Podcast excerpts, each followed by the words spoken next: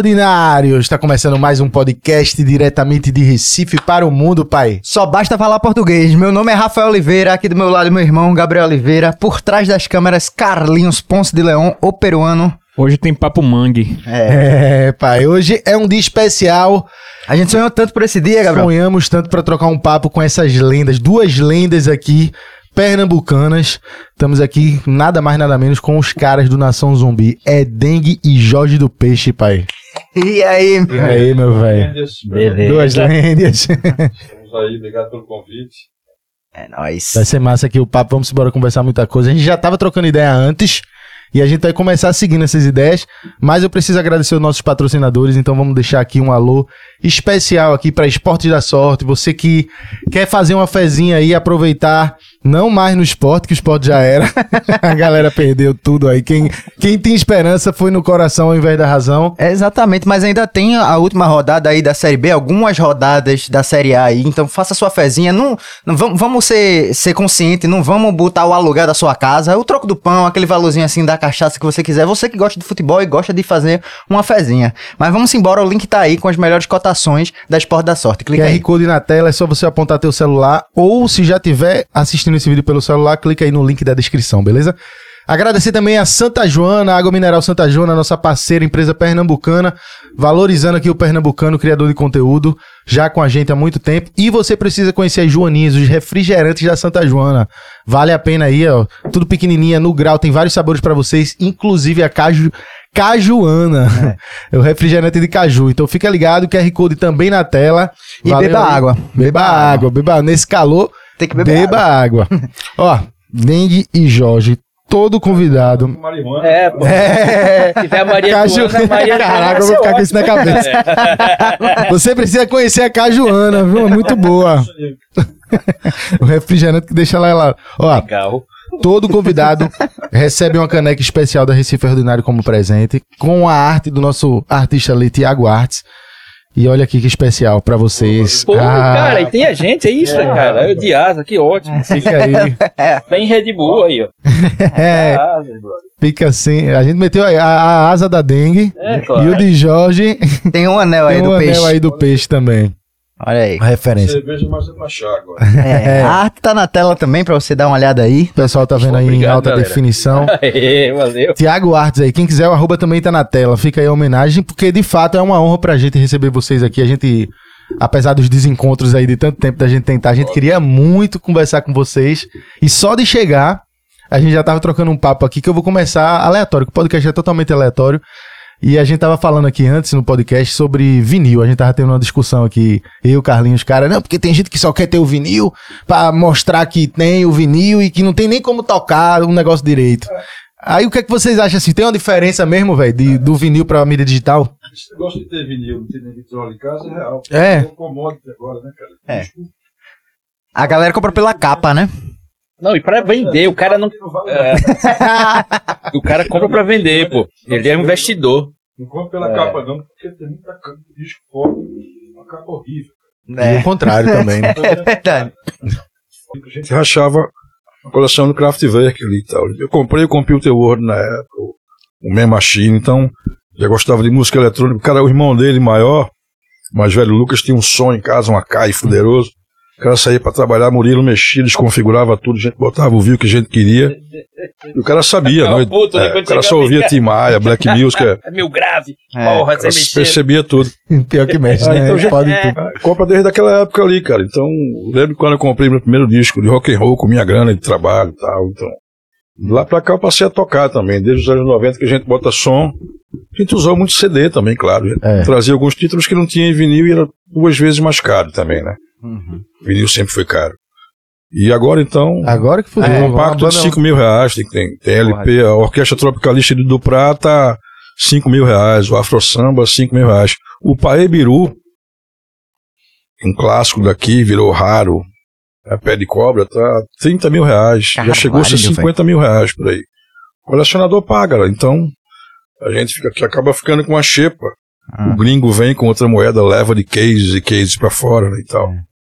Mas é uma parada bem diferente, né, cara? Tem gente, o, o CD, inclusive, tá tendo uma demanda de novo agora, é louco isso. Tá meio que tempo em tempo as mídias se alternam e voltam. É, e eu até toco em vinil por uma espécie de resistência, de ter a música na mão, né? Sou da época de ler o encarte inteiro ali e tal, saber quem participou, quem produziu, enfim. É uma vibe da porra, velho. É, eu, assim, no auge do vinil, eu tava no ovo do meu pai, né? Que eu sou bem novinho. Mas eu, eu gosto de ter vinil, eu tenho a coleção e pra mim, é, teve uma, uma curiosidade que eu fui numa loja uma vez e, e, pô, como a gente sabe que gosta de vinil, sabe que tem, a, tem a questão da agulha, a questão do som e tudo. E o álbum, vocês estão ligados ao álbum do Black Sabbath, o Born Again, que é com o Ian Gillan? É, É, isso. É, o vermelhão, aquela capa meio bizarra. Pronto, aquele álbum, assim, tem muita gente que reclama da, da, da produção, do som dele, mas quando eu escutei num, num vinil, assim, pique foi numa loja, num, porra, bem cristalino, com a, porra, eu nunca escutei o som daquele disco daquela forma, velho. né? Fica Pô, mais deixa de aberto. ouvir algumas coisas, né, cara? Porque Você não tá num equipamento fiel. É, do caralho, velho, do caralho mesmo. Inclusive, eu já vou dar um spoiler aqui que eu Eita, trouxe pô. pra depois vocês Daqui assinarem. final, ah, não vai faltar CD pra vocês Vai. assinarem. É, velho. Ah, Den, se tu quiser ficar, fica à vontade. Ai, Puxa, não, traz pra poxa, perto, é, vem, fica à vontade. tá? Eu tô, Ó, bem, tô intimidade aqui. Mas ainda entrando nessa, nessa questão do disco, sabe uma coisa que me impressiona? Eu sou um cara colecionador de CD. Eu fui da minha eu geração. Eu tenho muitos ainda, não tem uns que não me desfaço de jeito nenhum. É, não, pô. Tem uns que não. Tem coisa que não, que não lançou lança mais. digital e tem CD. Total. Enfim, Eu é tenho digital também, mas Eu é tenho, mas eu tenho muitos discos que não estão nem no Spotify, nem no Deezer, nem em lugar nenhum, velho. É, Tá essa questão do- qualidade É, baixa. Essa questão do CD, Tem o que, cara- o que mais vale selo, são, né? são os Total. artistas independentes, assim. É, eu, fui- eu vou no Abril pro Rock desde 2003 e era muito comum de ter os artistas que abrem os, os shows, levam seus discos pra vender lá. Tabaco aqui. Ó. E aí esses discos, esses discos não, não, muitas dessas bandas acabaram. Eles não colocaram nos, nos digitais, né, no Deezer, no Spotify e fica só a mídia física ali e CD. Então acaba valendo mais por centenas de artistas independentes ali que, né, Mas tem muitos selos underground, independentes, né, que não relançaram. é, no Não relança. fizeram contato, tá guardado ali a master e tal. Ele Não lançou em vinil também, né? Perdeu, né? Vai, sei lá, Se morreu. perdeu, é. tal, É. E ninguém sabe, tá com um filho, com, sei lá, neto. Tem muita coisa do, do punk, do hip hop underground também e tal, que você, vez ou outra, acha um vinil pirata, né? Alguém toma a liberdade de, de lançar ali, de, de bancar o disco, mas você vai procurar nas plataformas, não O existe. pirata salvou muito. Eu lembro que quando a gente. Salvou, velho. Né, você já pegava uns discos piratas que não tinham no, no, no- no mercado. Aí você tinha que comprar um amigo que viajou, não sei pra onde. Traziam. Eu lembro de um do, do Led Zeppelin que era irado. Que era um show deles, não sei aonde. E o cara trouxe, velho. Era, irmão, era, era muito bonito o negócio irado. Não tinha, né? Não era oficial. Mas era uma boa, uma boa, uma excelente gravação. Total. E a gente. o- muitos desses discos antigos o cara não tem nem no, nem no Deezer nem no Spotify, pô. Eu fico puto a- às vezes com as bandas que eu escuto assim de rock and roll antiga. Que eu fico, pô, quero ouvir no, no e no Spotify. Não tenho. Aí eu vou, eu tenho meu Discman, boto meu fone no fo- e Vai uso. correr na. Não, não, em casa, em casa. Pô, mas Tinha até um dia desse. Meu sonho em casa toca CD ainda.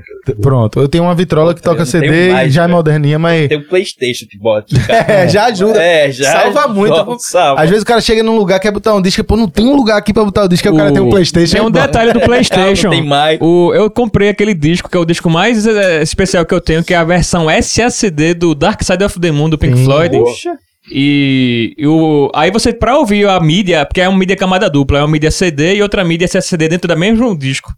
Pra você ouvir o SSD, SSD, você tem que ter um reprodutor de SSD. Aí, velho, onde é que o cara vai encontrar isso? Aí eu tinha, velho, o PS3, ele toca SSD, velho.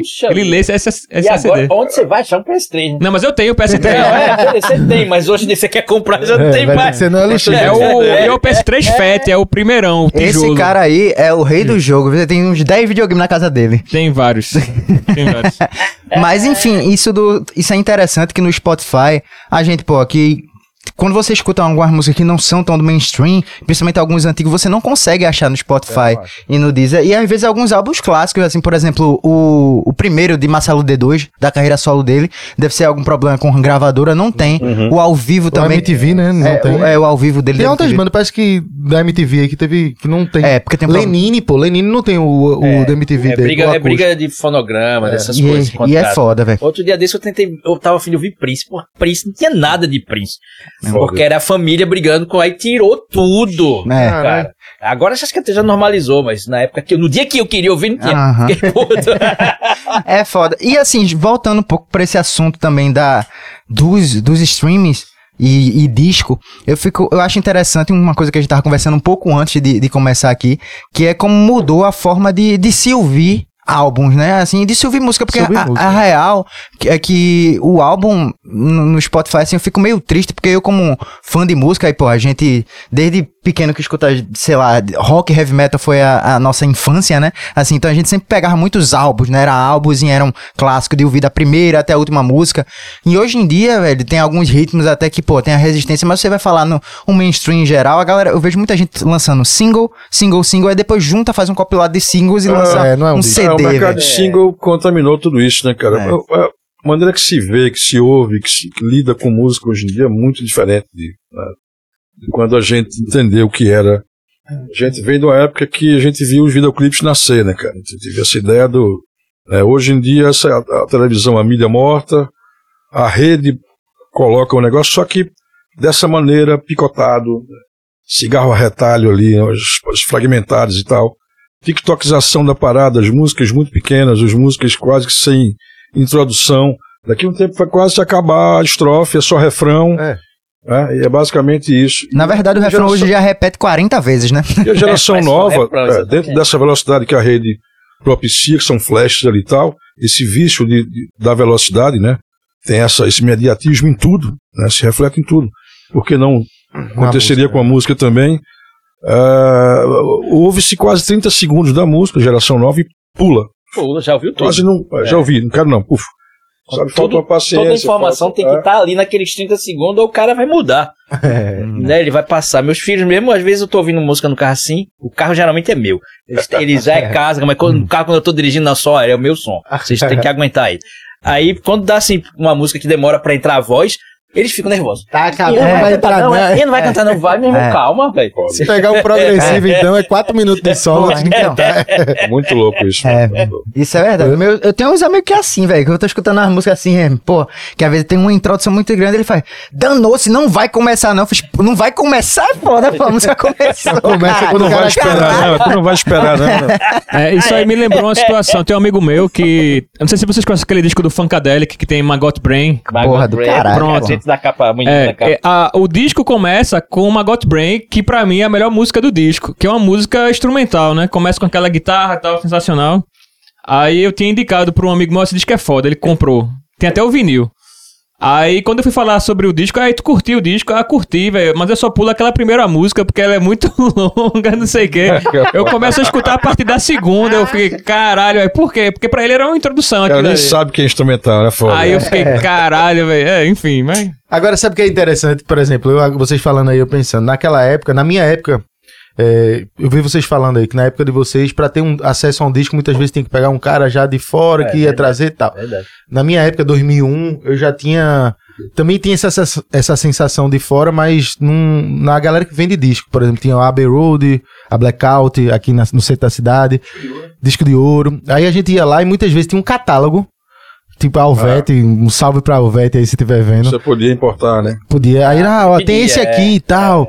E aí a gente ficava naquela ansiedade de esperar um disco. A gente, eu mesmo Isso comprava. era bom. Era, Era bom. massa, Era muito bom Era esperar a parada. Hoje você não espera nem revelação de foto, né, cara? É verdade. Porra, na hora deleta ali já era e tal. Porra, hoje em dia vai lançar um álbum de uma, de uma banda que a gente gosta. Falta dois dias, a galera vaza o álbum, porra. A galera acha. Ah, porra, velho, falta 24 horas, pô, tu não consegue esperar pra ver com uma qualidade melhor do que escutar, A porra. galera não espera nada, mas achar revelação ninguém vai.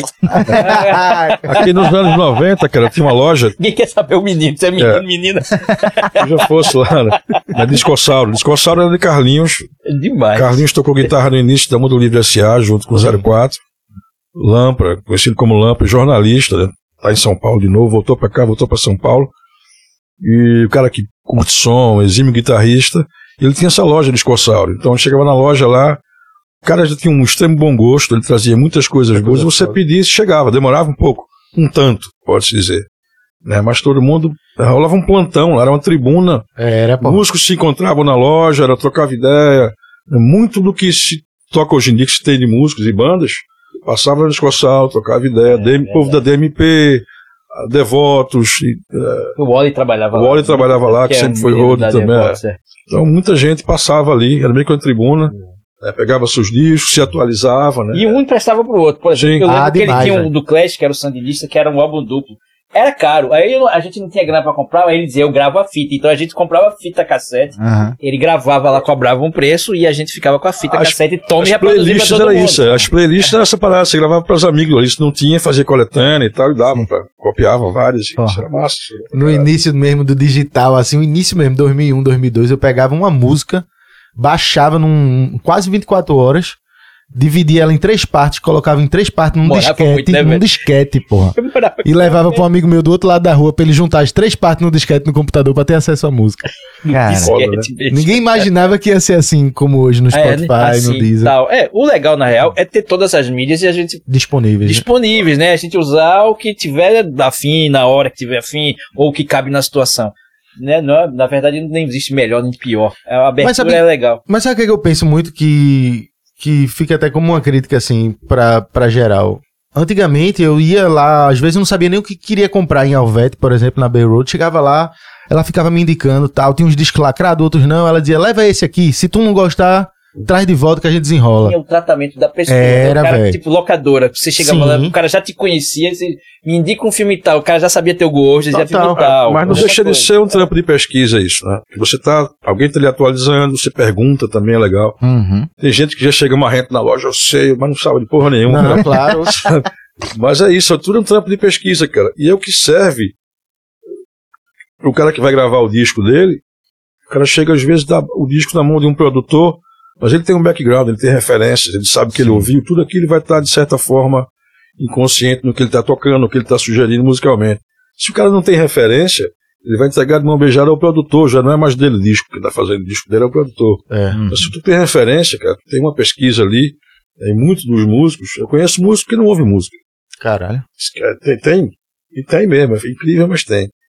E, você, e é o seu alimento, a sua informação, a tua atualização, né, cara? Hoje, caralho, você vai na plataforma, você não sabe gênero, subgênero e outras. É o algoritmo hoje em dia, né? Caralho, é Que, foda. que tá responsável ajuda. por isso, É, né? E inclusive, cara, que você tá vendo ali, ouvindo algumas playlists Já e artistas muito. que não existem, são as plataformas que mandam determinado artista fazer ali com vários nomes, e você cai nessa parada.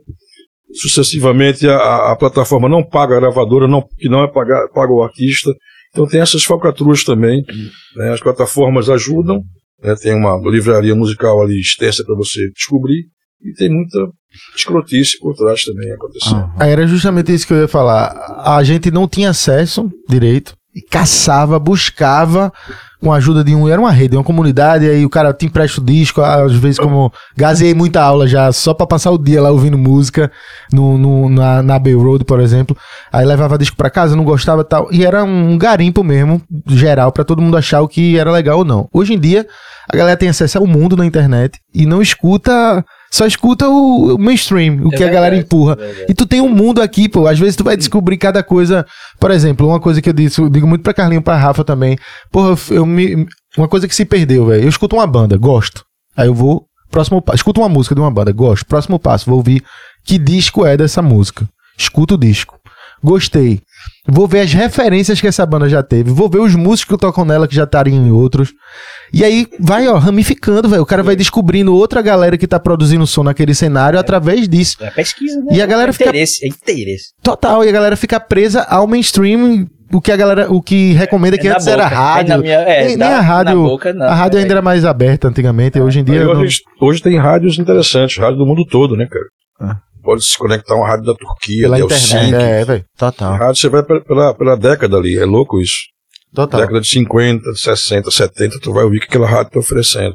Isso é Arquivo, né? foda. É, É. arquivo. E é é pesquisa, é bom pra caralho. Pronto, nos dias de hoje, às vezes eu faço o próprio o pop mainstream que tá rolando, eu faço assim, deixa eu ver o que tá rolando no mundo. Aí eu, eu descobri um site que era basicamente isso, ele pegava as músicas mais ouvidas de cada região, você escolhia pela, Pelo, pelo mapa. mapa, que era bem legal, Uhum. e escutava tudo, um- beleza, o mais comercial, mas, véi, a gente descobre tanta coisa assim, tanta cultura diferente assim, que é... O que é, É que um- tá bombando no Chile? Muitas vezes a gente nem, nem chega aqui, é do Não nosso chega, lado, não, pô. pô. Porque é é uma besteira por causa da língua, que é, É, quase a mesma, tá mas não ligado? chega.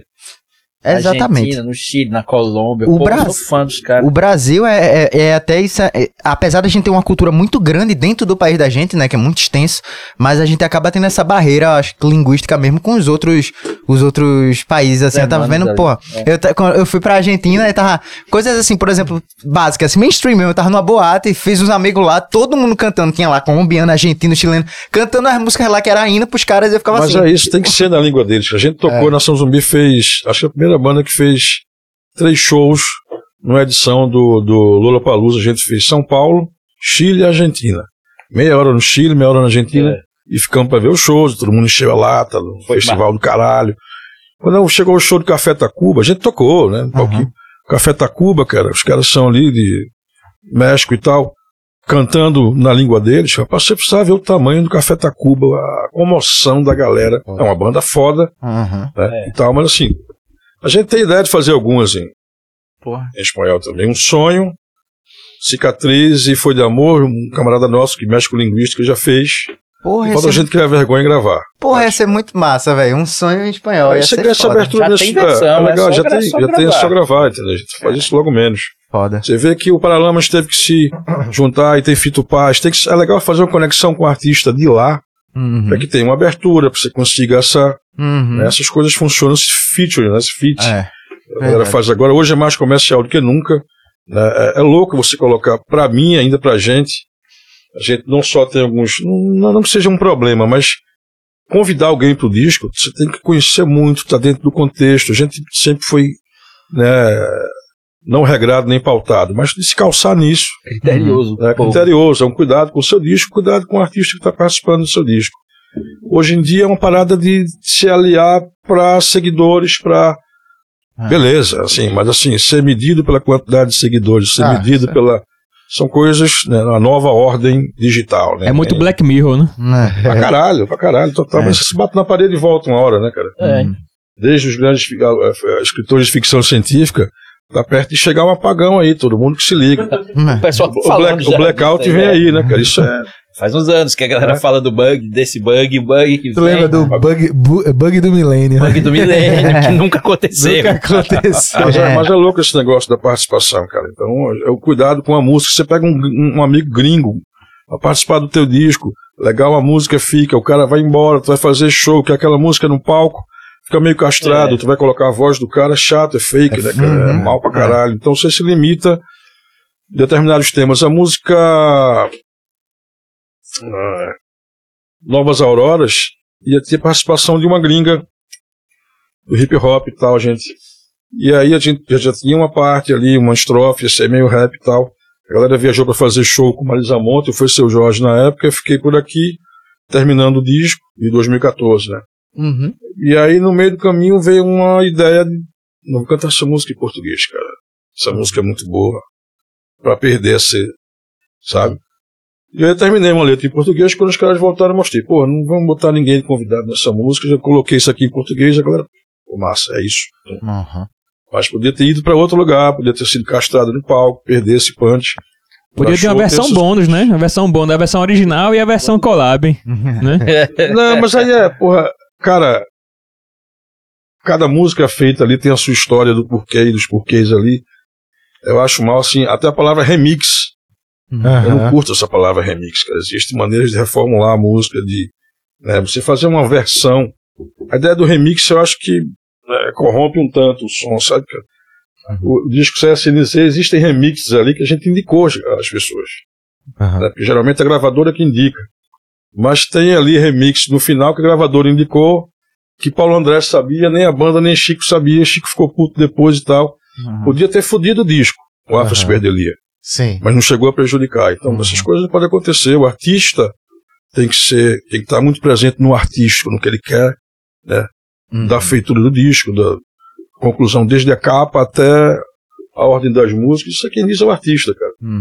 Tem, tem bandas que não. Tem bandas que faz realmente isso não se é- preocupam, não, mas é. a, a gente não é uma por É. favor. Tem uma banda que eu quero tudo. trazer aqui uma referência que eu gosto muito, mostrei, apresentei pra muita gente, que é um duo inglês chamado Groove Armada. Não sei se vocês Ah, conhecem. Groove Armado. Porra. É, É perto do Attica Blues ali, daquela É, do eu acho hop, né? caralho. Aí o Groove Armada, ele faz um som ali que é até difícil de definir, né? Mas enfim, basicamente também música eletrônica, né? É, bicho, é massa. É música eletrônica. Só que Só tem um conceito, que isso, tem um conceito ali que é interessante que em 2010 eles lançaram um disco que na verdade são dois, um chamado Black Light e o outro chamado White Light, É massa, é massa. num período de um ano.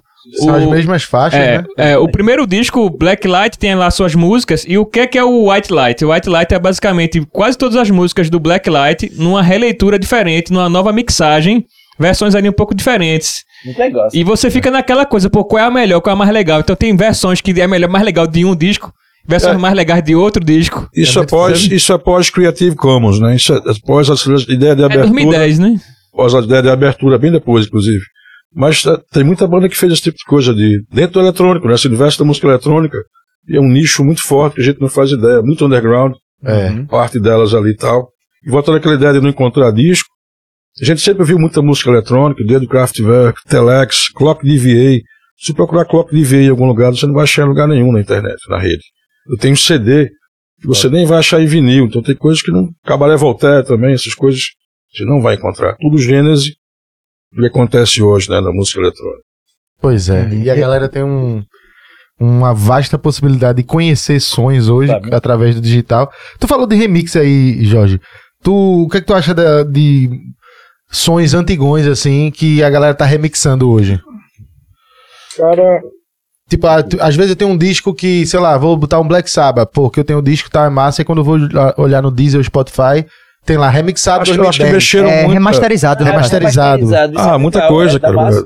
É, Beach Boys, você vai ouvir o Pet Sounds remasterizado, muita coisa de Beatles remasterizado. Opa, Seu caralho. George Martin mexeu ali na. Acho que quando fizeram o espetáculo da Cirque du Soleil ali, tem um disco chamado Love, né? Sim. George Martin abriu ali e tal, alterou, mexeu, trouxe umas coisas. É quase que uma história do dub, né? Sim. Dub é a parte psicodélica da Jamaica, né? Então são músicas de estados alterados. Acho que é o maior exemplo da história de uma de um remix autorizado sem né, que, é, que é estados alterados na música é a, a situação do dub, né? Você tem as versões, né, os caras faziam as versões para competir nos sound systems e tal. Existia a versão original e aquela base servia para várias bandas. Tinha no estudo na Jamaica aquela mesma base, vários artistas Aham. né, discorriam ali com, com, com letras diferentes ali. Então tinha isso nos estúdios, né? E cada lugar sugere essa. E a Jamaica, para mim, ainda é um dos lugares onde se sofisticou mais essa ideia da mixagem e tal. O Lee Scratch Perry alterou muita coisa. Muitos que se devem nesse pensamento de, de mix de música no mundo. Acho que se deve muito à Jamaica, cara. Aquele lugar né, paupérrimo ali, muito pobre, nos quintais, a maior parte dos equipamentos valvulados e feito pelos caras maior qualidade sonora, maior absurdo de intenção É. de música alteradas que veio da Jamaica, velho. Foda. Eu queria puxar um ponto, velho, pra não perder, que a gente tava falando de música instrumental no início. E assim, como o exemplo que Carlinhos falou é claro, né? Quando você tem um álbum, assim, às vezes pro público geral, muita gente pula ou acaba não, não, não, não pegando aquela música instrumental, né? Muitas, até porque algumas bandas aproveitam pra fazer até uma, uma música mais experimental, né? Enfim. Mas eu acho interessante é, vocês, a forma que vocês fazem no, no álbum de vocês, as músicas instrumentais, que eu acho que vocês conseguem fazer de uma forma que cative e, é- e que acabe ficando marcante. Porque, assim, as músicas instrumentais de nação é marcante, desde o, desde o da Lama ao Caos, desde a, Frost, a Frostbite Delia. E, assim, é. Tipo, se tem alguma curiosidade, alguma coisa que vocês possam falar sobre essas faixas, porque eu acho que pega muito bem, velho. Uma observação, porque no nosso caso, no Quilombo Groove mesmo, é uma música É. muito forte. A Sim. gente toca ela no show até hoje e ela. E a galera pira, pô. É, É legal ter um descanso, o cara cantando blá blá, eu chateio o tempo É, todo. a boca aí, Blá, blá, blá.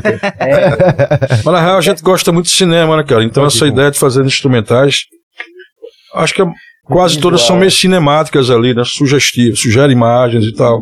Uhum. E é bom ter esse, esse, esse, esse descanso no disco, além de estar reverenciando quem mexe com música instrumental no país, é muito injustiçado, né, cara? Tem muita banda instrumental, não só no país, porque eu curto muito música instrumental, cara. Fez, o Jorge fez muita trilha pra filme, tem Febre do Rato aí, que é a trilha do tua. Rato. O Texas, né? O... Fiz o Piedade também. O Febre do Rato foi premiado em festival de de São Paulo, ali, esqueço o nome do interior, que não existe mais, o Festival de Cinema, Paulínia, Sim. 2013, e agora em 2020 o de Cláudio Assis, o último, como chama, o Piedade, ganhou prêmio em Los Angeles também. né? foram duas trilhas que eu fiz. Cláudio não se mete em momento nenhum, isso é que é o bom da parada. Quando eu fiz com o Lúcio ali o, o Amarelo Manga, a gente não deixou ele entrar no estúdio. Não entra, não.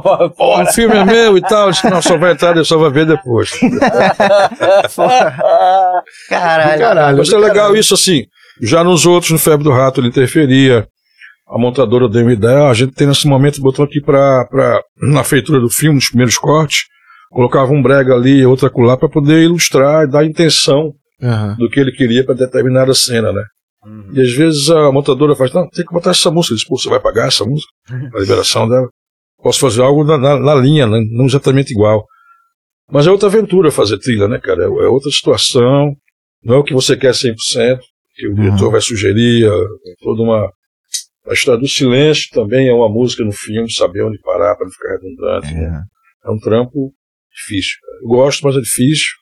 E o mercado, assim, tá, tá, tá crescente agora. Crescendo. O cinema É, retomou, percebo. né, cara? A cultura do país tá de volta, graças a Deus. Aí, muita gente, muitas editais também possibilitando isso. Pô, eu vi uma entrevista recente acho, do, do Lúcio no Ratos de Porão, do, do- com, com o João Gordo do Ratos de Porão.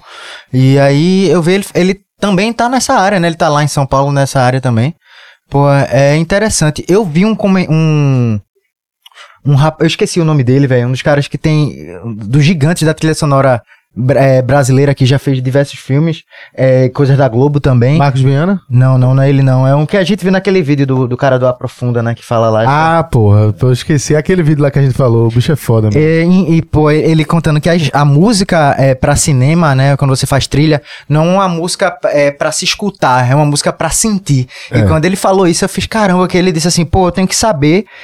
Ele diz muitas das vezes, é, quando muitas das vezes trilha boa é quando você não percebe. Quando você já tá, você tá dentro do filme ali, aquela música da estiga, mas que você não tá prestando atenção na música, é todo o cenário e o contexto. Então, tipo, você ter esse cuidado com, a- com coisas externas à música deve ser muito louco, né? Aí Como tu você mesmo não- falou, de tu saber pode onde... alterar o que a cena tá passando de sentimento também. Às vezes né? Você não pode nem agredir a cena, né? Às vezes, tanto o silêncio quanto o tema, que são complementos, você não pode alterar aquilo ali, porque já é da, da dramaturgia da parada ali.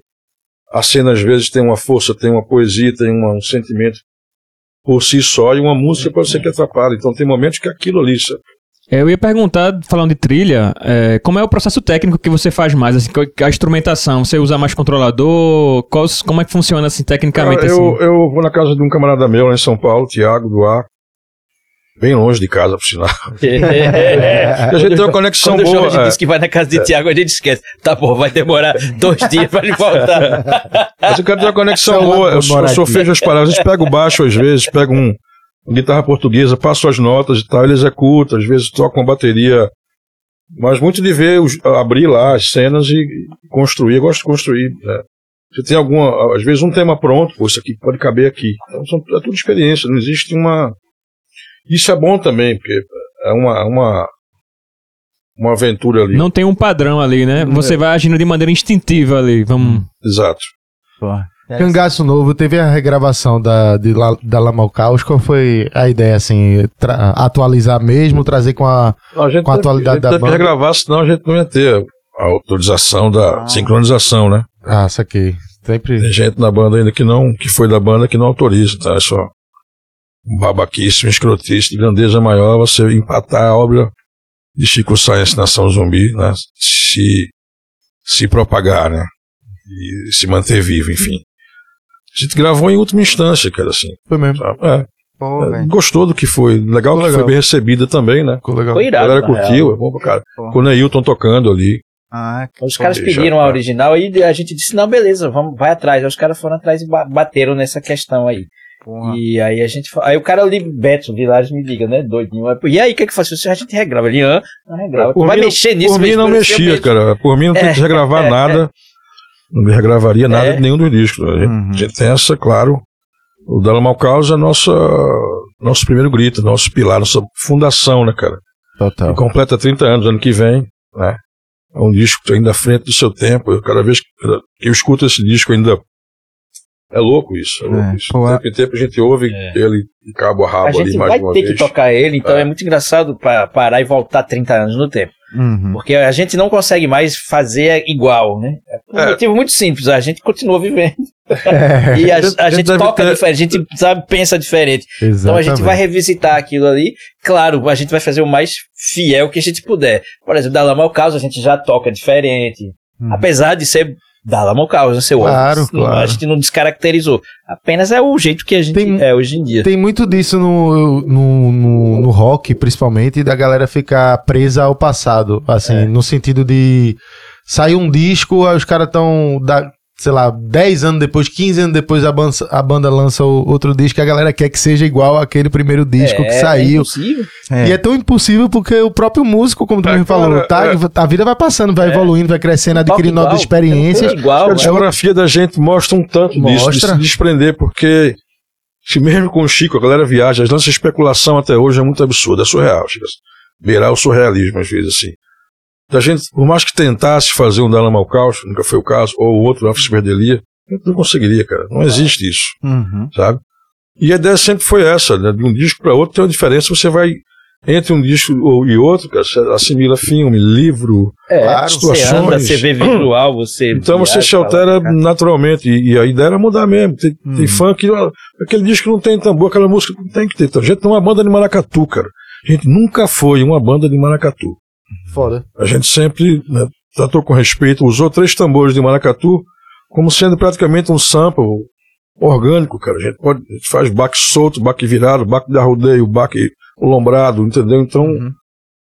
a gente vem do hip hop, a gente veio do- das batidas, né? A gente conheceu a escodelia setentista na casa de Mabuse, que era um amigo nosso que morava em Olinda. Mabuse hoje mexe com, com, com tudo que é do- no universo digital.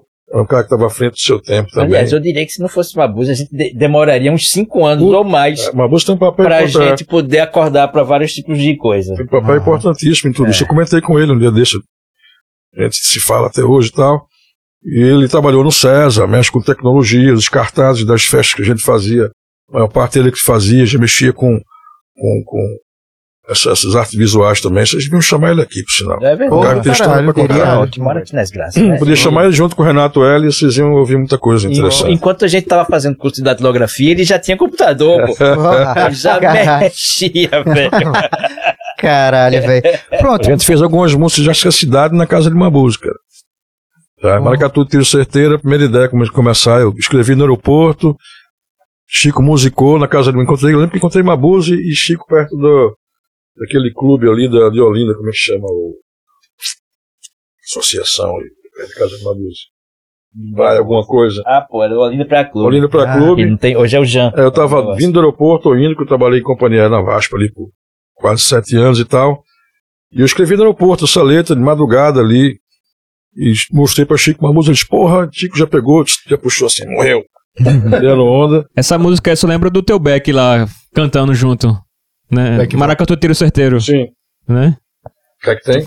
Não, que você faz um back vocal. Ele só Ah, lembra. sim, sim, sim, sim. Ele disse que só lembra É, Foi uma das primeiras vezes assim que tu, tua voz apareceu mais ali, né? No iníciozinho, né? Essa É. música. Talvez. Foi no primeiro disco, Talvez. certamente, né? É, do primeiro Talvez. disco. Eu, assim, falasse das tuas influências, da, de vocês, né, no, que vieram muito do hip hop. E eu queria saber, já que vocês voltaram a esse ponto, um pouquinho do início, assim, do Mangue Beat e das influências, porque, velho, pra mim, é, não só no Brasil quanto no mundo, é, é assim. É, é muito peculiar, assim, o Mangue Beat, a mistura de, de gêneros de uma forma tão orgânica, como tu disse. Pô, a gente não é uma banda de maracatu, a gente faz o que encaixa no sonho que a gente quer trazer na nossa ideia, né? E assim, pô, Claro, você- reverenciando as nações sempre, né, cara? sim, sim. O nome da Chico banda é- já diz, já É. bastante coisa. Porra, né? velho, você. Caramba, tem, você tem funk, hip hop, maracatu. É uma mistura tão grande Cada de um tem o seu, é bom lembrar que não é uma coisa. O movimento ele não é uma identidade, uma estética sonora, é assim, né? De, de um É, porque caminho é só. música do mangue, não é música É. mangue, né? Uhum. Mas assim, confundir é legal também. Deixa É. a galera falar o que tá afim de falar. Uhum. Se você não pode explicar, confunda. Tem uma coisa pra nós é, um- é diferente do que pra todo mundo. Se você for perguntar isso pra Fred, pra Dolores, cada um vai ter um ponto de vista, né? Vai falar Sim. sobre o seu. O nosso É doido si já é muito é. diverso, porque nós já somos pessoas muito diferentes. né? Sempre fomos desde o começo e hoje não, não- não- com, a- com as mudanças de formação Uhum. continua. É todo mundo muito diferente. Mas a gente é muito amigo, gosta muito de estar junto e de trocar ideia, de tocar junto e de experimentar. E quais eram as, as influências de vocês, assim, naquela época de Ah, jovem, velho? Coisa. Poxa, tinha soul, tinha, né? Tinha muita coisa, essa, essa parada do, também do que a gente gostava fora, porque esse- essa coisa brasileira da gente, do, do- sei lá, do carimbó, da, do brega, então a gente tem tudo isso da Jovem Guarda também, Uhum. né? Mas isso é uma coisa mais de casa, então a gente buscava o que a gente não tinha, né? Que era mais, que era mais difícil pra nós, mais estranho, né? Esse tipo de influência. Quando a gente se percebeu, a gente já tocava é, Jovem Guarda como ninguém, sabe? A gente adorava Pô, tocar. cresceu. Dengue, o pai de Dengue é colecionador de vinil. Dengue cresceu Uhum. ouvindo Beatles, Jovem Guarda e. A e gente cada um tem a sua. no- no- nos ensaios, lá com o Chico ainda, já tocando Roberto Carlos, não sei o que, no começo, né? Aham. E a Manguetal mesmo é um baixo de, de brega, a gente ficava brincando com essas coisas, né? Que estão no, no sangue, é ine- é inevitável, a gente não consegue se livrar delas. E a gente junta com o que a gente se interessa, e o interesse vai indo. E essa liberdade, né, de experimentar quando praticamente todo mundo fica preso naquela caixinha, naquela regra. A gente tem. Hum, Isso é. é a gente se foda. dá esse prazer, sabe? O, quando a gente conversou com o Lenine aqui, a gente falou do primeiro disco dele, o Baque Solto com o Lula Queiroga, que já é um movimento ali pré-mangue, assim. Isso trazia um, uma influência pra vocês, assim, também? Nunca ouvi. É. A gente Não ouviu, Porque cara. nessa época a Lenine já, já morava no Rio e, Era. e aí a Lula a gente veio ter contato bem depois. Ah. Foi mesmo. Essa história É. de ter maracatu na música, isso é. As pessoas, não, porque já fizeram ao seu. Claro que todo mundo já É. fez, cara. Só que cada um, cada um na sua perspectiva. Na sua a gente perspectiva. tinha outra bagagem totalmente diferente do que a galera tinha quando fez. Os usos, né, da, do que estava à sua volta e tal, né. Uhum. Quando o seu surgiu, eu lembro que eu ouvi o Cavalo de Pau quando lançou na época ali e tal. Um camarada que tinha um som bom em casa e comprou o disco, vamos ouvir. Ouvir o vinil, quando chegava, era um evento. né, Era um evento, chamava Você o cara chamava os amigos, era foda isso, cara. Então, na casa de É. fulano, lá no Janga, meu irmão, bora nessa, aí a gente ia, Casa de uma música. Tirada do caralho. Uma música, quando lançou, o, quando o Pixies lançou o Surfer Rosa, velho, foi na casa dele, Primal Scream ali, Screamadélica, tem uma amiga que andava Porra. com ele embaixo do braço, né, porque ela comprou, e quando tivesse vitrola, ela queria botar pra tocar. Então, tinha essa parada de andar com o vinil embaixo do braço, de, e, e era foda, era outra situação, né, cara?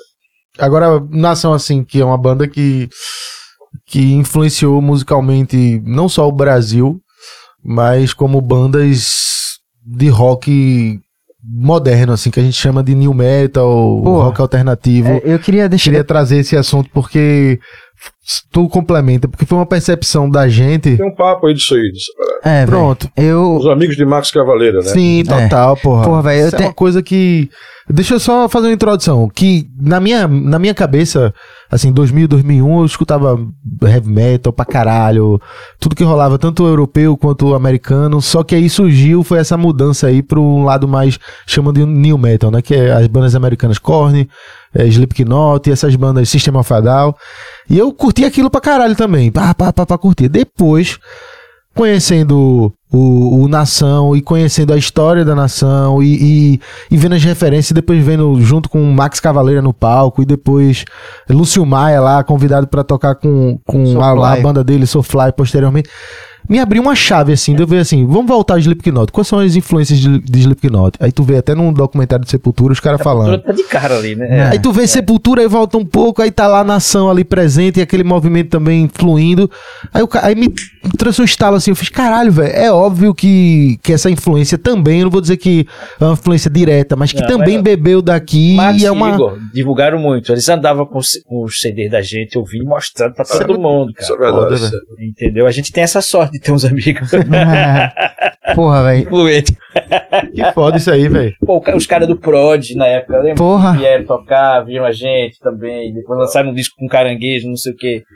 Ah, os caras da Jamaica também, quando Total. um belo dia a gente foi fazendo um turnê na gringa, aí o cara do Chacademos estava lá, aí disse, porra, vocês, a gente, porra, beleza, aí o cara, não, eu conheço, pô, porque eu fui no Brasil, me deram um CD e e Caralho, uns 10 anos foda, depois, cara, é massa, Porra, então que a, obra vai, né, as pessoas, bem rapper, é dar o disco, dar um CD. velho.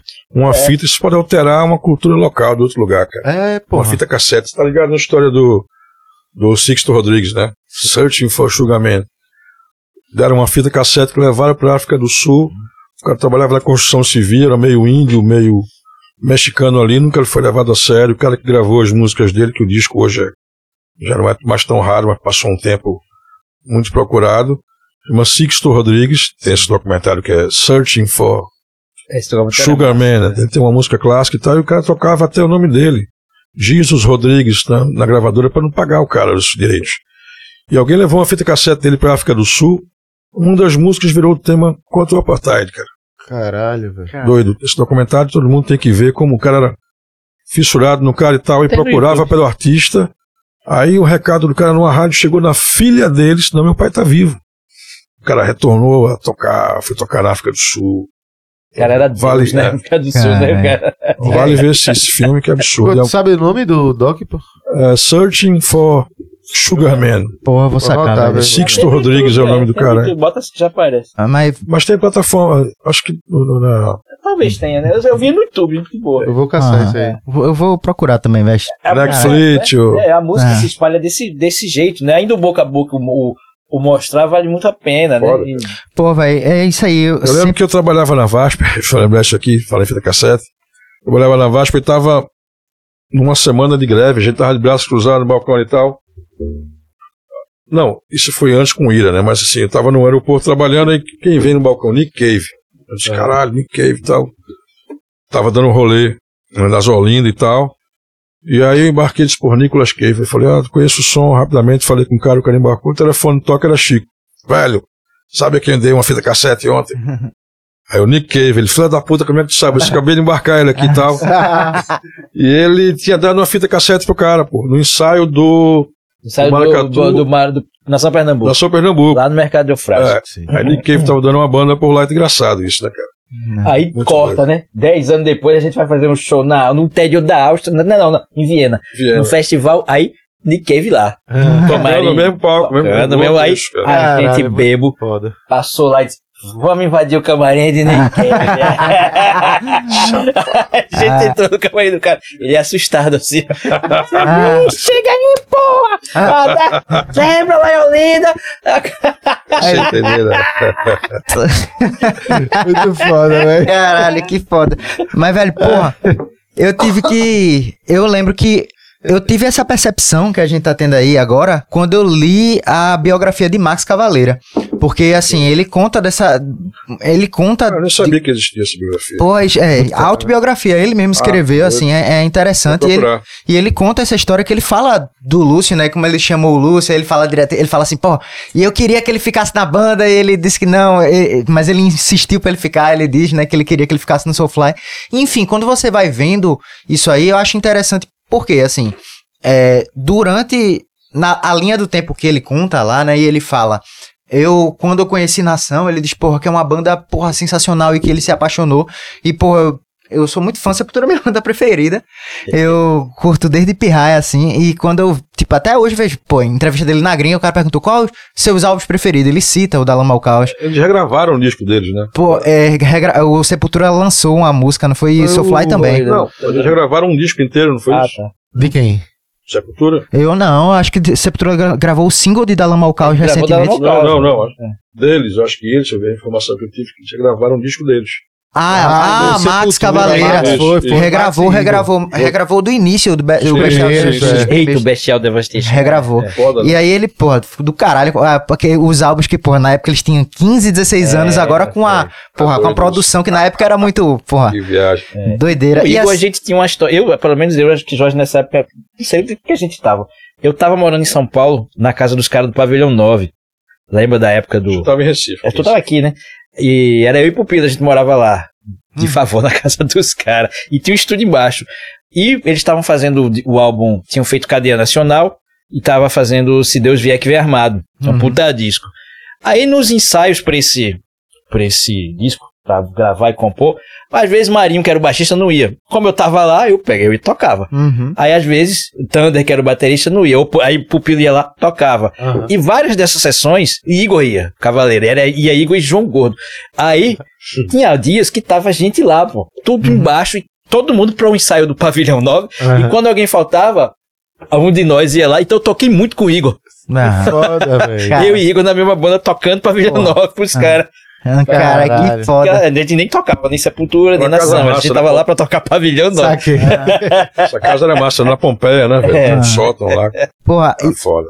E aí, porra, na biografia dele, ele fala assim, escreve que o AD, né, principalmente o AD, de- e depois, posteriormente, o Roots, ele fala que é influência direta de nação, assim, ele diz quando escutou e viu aquela mistura realmente do, do heavy metal de riffs, como da Lama ao Caos e tudo, porra, com o Maracatu ele endoidou, né, e ele fala isso, ele fala dessa influência direta. E depois você vê, porra, essa leva de bandas que apareceram depois, e como o Corey Taylor fala, e, tipo, que e cita Sepultura como influência e System of a Down é no sentido de, tipo assim, o System, por exemplo, que é uma banda que tem muita influência árabe, tipo assim, o Sepultura ir lá e colocar os elementos do Brasil, meio que encorajaram muitas bandas a trazer Sim, coisas Os das- elementos da O sua metal, raiz, principalmente né? pro metal, porque a galera do É. metal é meio Travada, reta, né, travada, né? Não curte, Exatamente. não, tem que Tem que ser estar naquela igual. Tem que ser quadrado, O né? solo tem que ter as mesmas notas, tem que estar igual, Pô, o cara velho. fica puto da vida. Pra mim, Quebrou muita coisa, né? É. Quebrou, É, velho. e pra mim, o, o, o Slipknot ter batuque não é à toa, O velho. Korn, pô, Tá ligado? no- encontrando os caras, tem um vídeo no YouTube, encontrando os caras de Sepultura, sei lá, E tocando roots, e né? dizendo, pô, eu escutei você pra caralho quando eu era pirralho. Os caras. Aí, velho, aí, aí trazendo tudo isso, voltando pra aquele início que eu comecei a falar, velho. Como é que vocês. Qual o sentimento de vocês com relação a isso? Porque é uma importância gigante, velho. Porque você vem assim.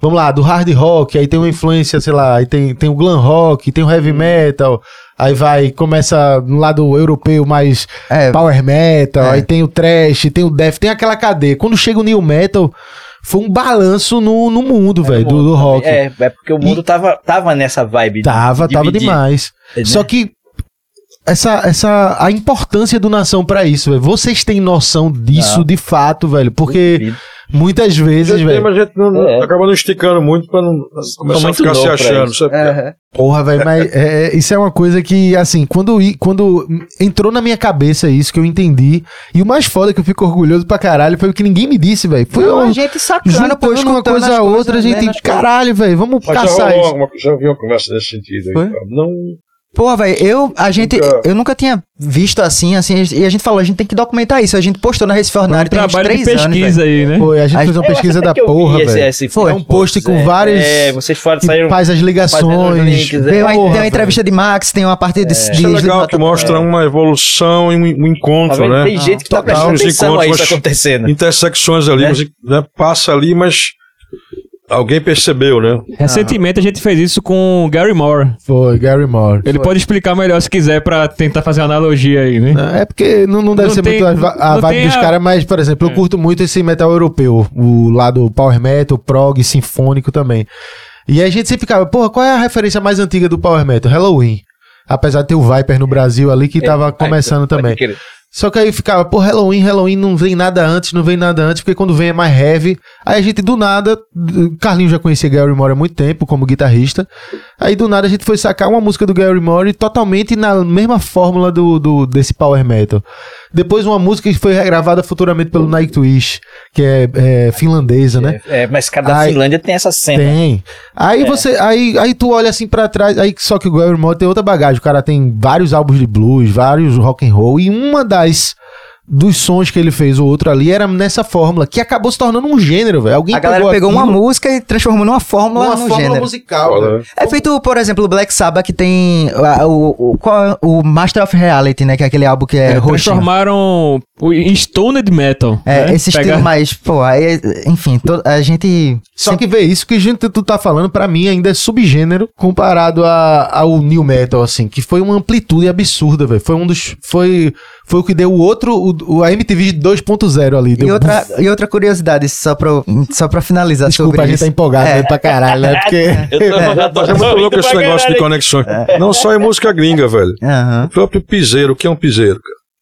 Porra, o pri... é Você, uma você, mistura- você ouve uma batida ali, quase Kraftwerk ali, cara. saquei. Eu vi uma- um guri ali, a gente tava onde? Almoçando ali, Foi lá em. essa buchada foi- ali na, na Tá, volta. Foi agora em de Garanhuns. foi Garanhuns. Numa pracinha, um guri passando com um gravadorzinho, uma lupa de sandália ali, ouvindo um piseiro. Tu, tu, tu, tu, tu, comba. cara, que cena louca da porra. Mas é a transformação, cara. É onde que se um guri ouvir uma música dessa, É uma música muito louca, no final. Assim, Faz É, sabe? videogame com não sei o quê. É muito eletrônico. aquele total. beat rápido ali, meio funk, Sim, meio sim. Total. África Bambata, sou Sônico que fosse, é, total. Tem cara. Caribe, tem tudo. Aham. É muito doido a transformação, né, cara? Por onde passa, como se aceita como se apropria, de certa forma, até no bom sentido, porque Aham. são alterações normais. A gente não era, até certo ponto, entendido por Ariano Suassuna por ter guitarra em maracatu. Uhum. Sim. Mas ele sabia que existia um carinho ali. Ele só falava com o Chico quando entrava no, no camarim. Era Chico Ciência, né? Uhum. Chamava Science, não. Ah, caramba, É. interessante, velho. Chico Ciência, para falar é, inglês. Ariana é. Conversou ali e tal, trocar umas ideias. A galera que levantou essa. Não, não, tem uma, não tinha nenhuma rixa nenhuma. Armorial tem importância. Quem vai falar do Claro. Armorial? Quem vai falar de Ariano Suassuna? Ninguém é doido, cara. Então, foi, Uhum. É isso. o velho é foda, não- cada um jeito. dentro das suas né, Pois é.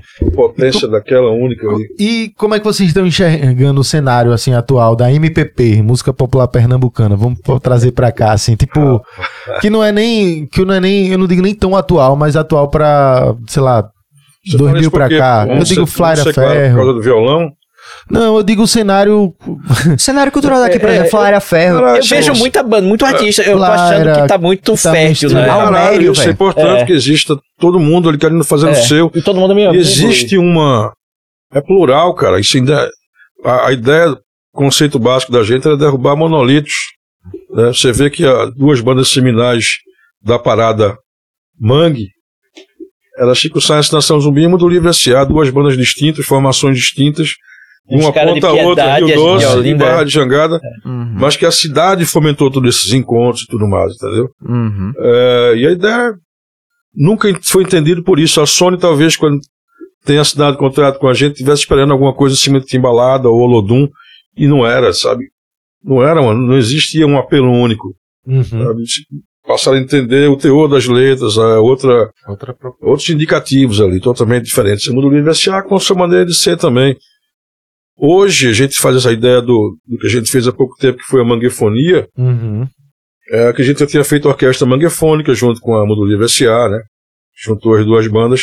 A ideia da manguefonia era mostrar esse grito do- do- da galera contemporânea da época ali, a banda Ed, Devotos, né? existia Santa Boêmia, existia Mestre Ambrosio, cada um fazendo as suas paradas, cada um dentro de uma perspectiva sonora e agregando coisas que já eram de folguedos e tal, e cada um trazendo para sua o seu particular, a sua perspectiva. Isso aí, até hoje isso perdura.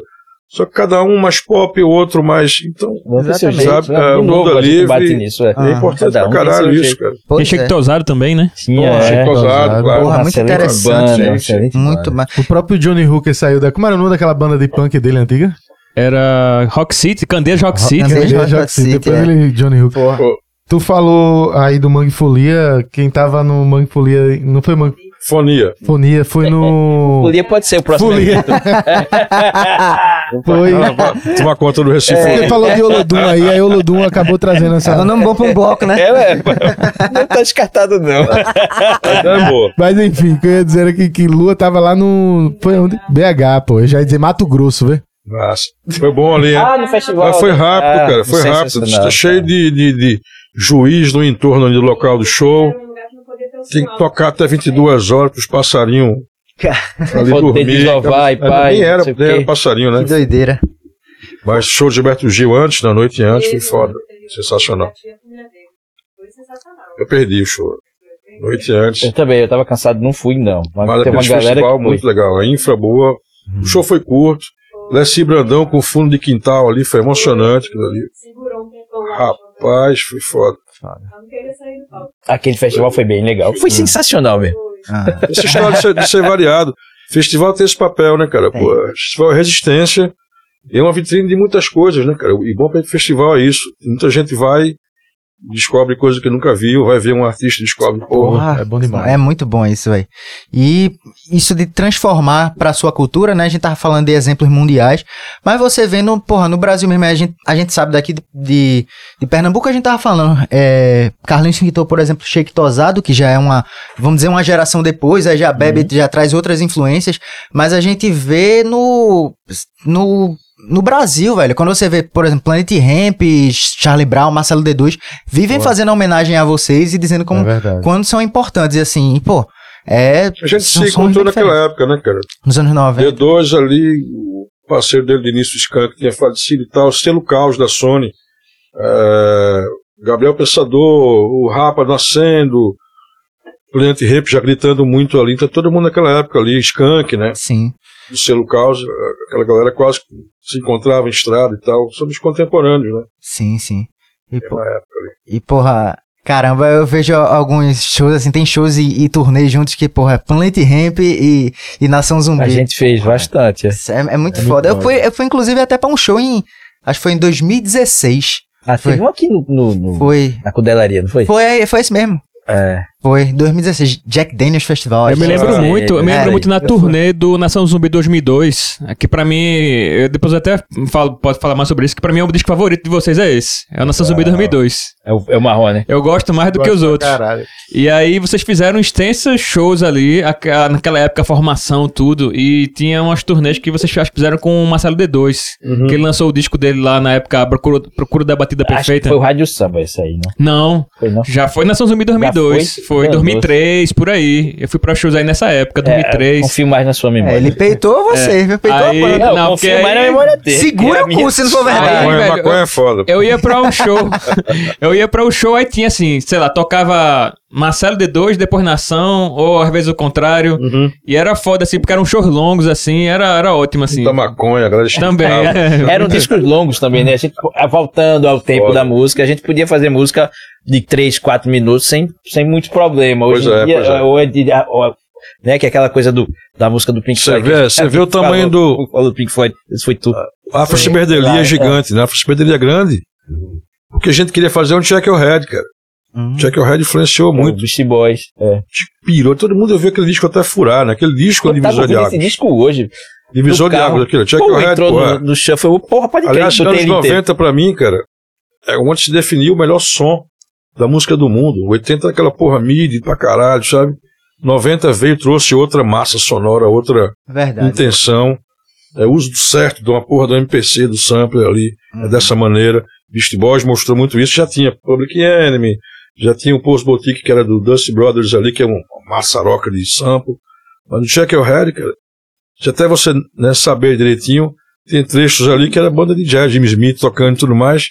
Os caras na emenda tocando muito já. Então, com disco- punk, tudo misturado. É, eu ia perguntar pra Jorge, com- Jorge como é que foi essa relação dele com o MPC, assim, esses recursos técnicos da época, porque hoje em dia é muito, tá muito fácil, tá? O acesso hoje em dia, tu não faz nada, tá ali, no, no Ableton Live. Inventa uma porra de um chat GPT agora. É, Inteligência artificial, acho que diz muita coisa, né? é, aí, enfim, você é um cara que acho que lidar com isso, você gosta muito de mexer, catucar essas coisas aí, então... Gosto, cara, gosto. Eu tenho muita coisa em casa ali. Muita coisa desligada por um bom tempo. Tô religando agora.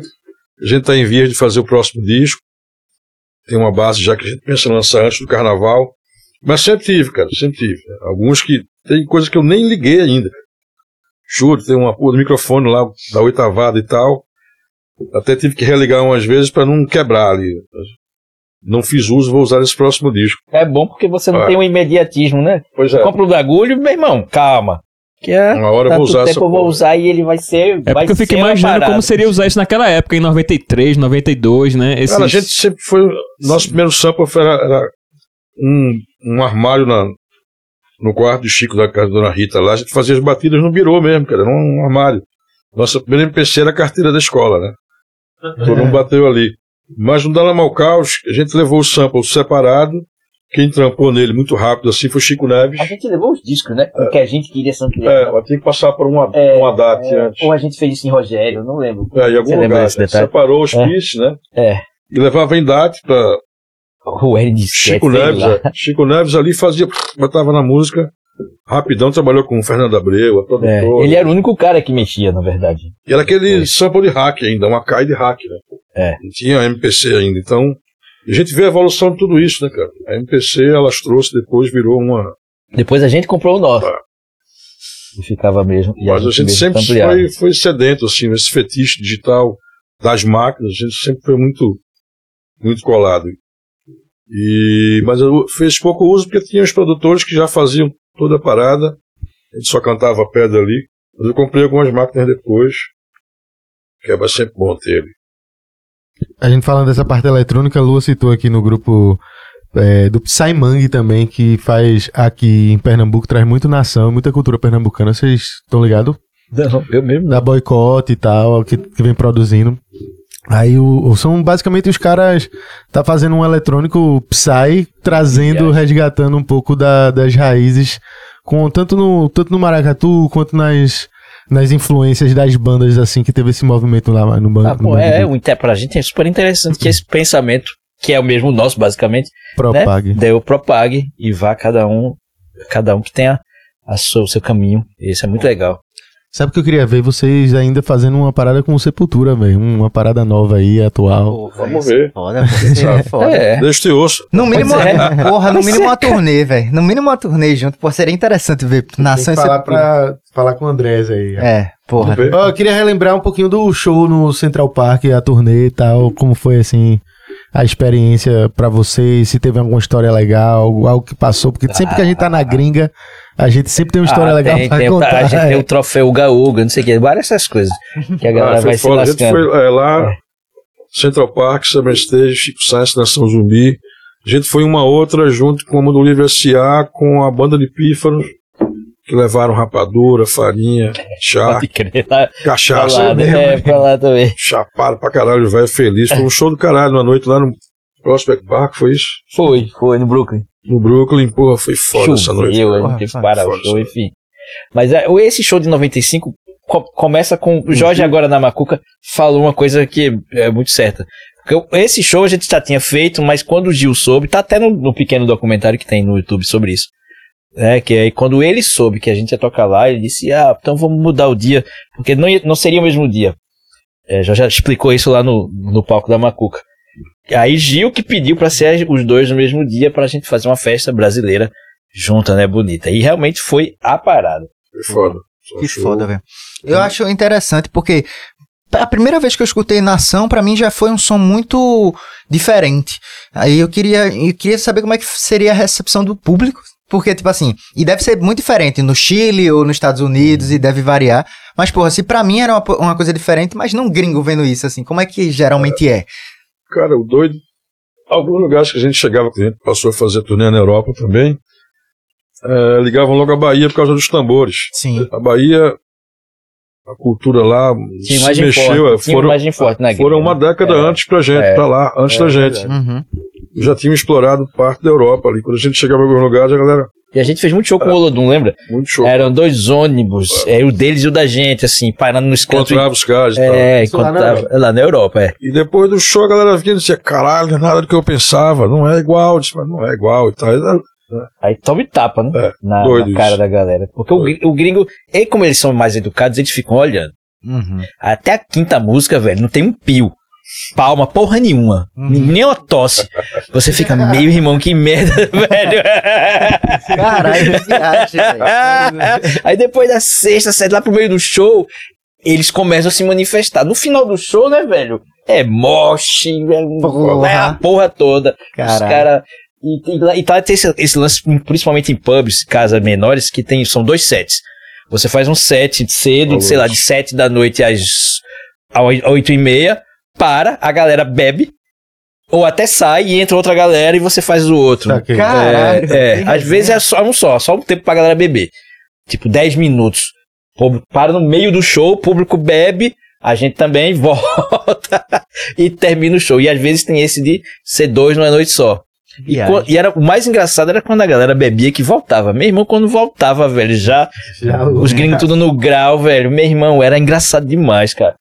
Eu fiz um show na Irlanda que foi doido demais, cara. Nunca vi o povo.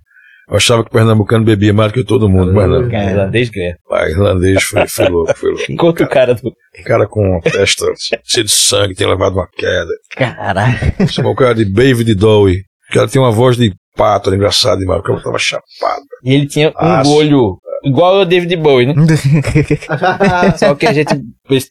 Jorge chamou o cara de Baby Bowie. Era uma figura, cara. Povo muito chapado, cara. Eu lembro que foi lá ou foi depois, um outro show, que a gente tava lá e três meninas assim, pra lá de chapadas, se agacharam na, na, na frente dos três tambores, tipo, pô, vou esperar essa galera largar. né? Uhum. E olhando assim, assim, de cócoras, assim, realmente, com a cerveja já quase caindo e.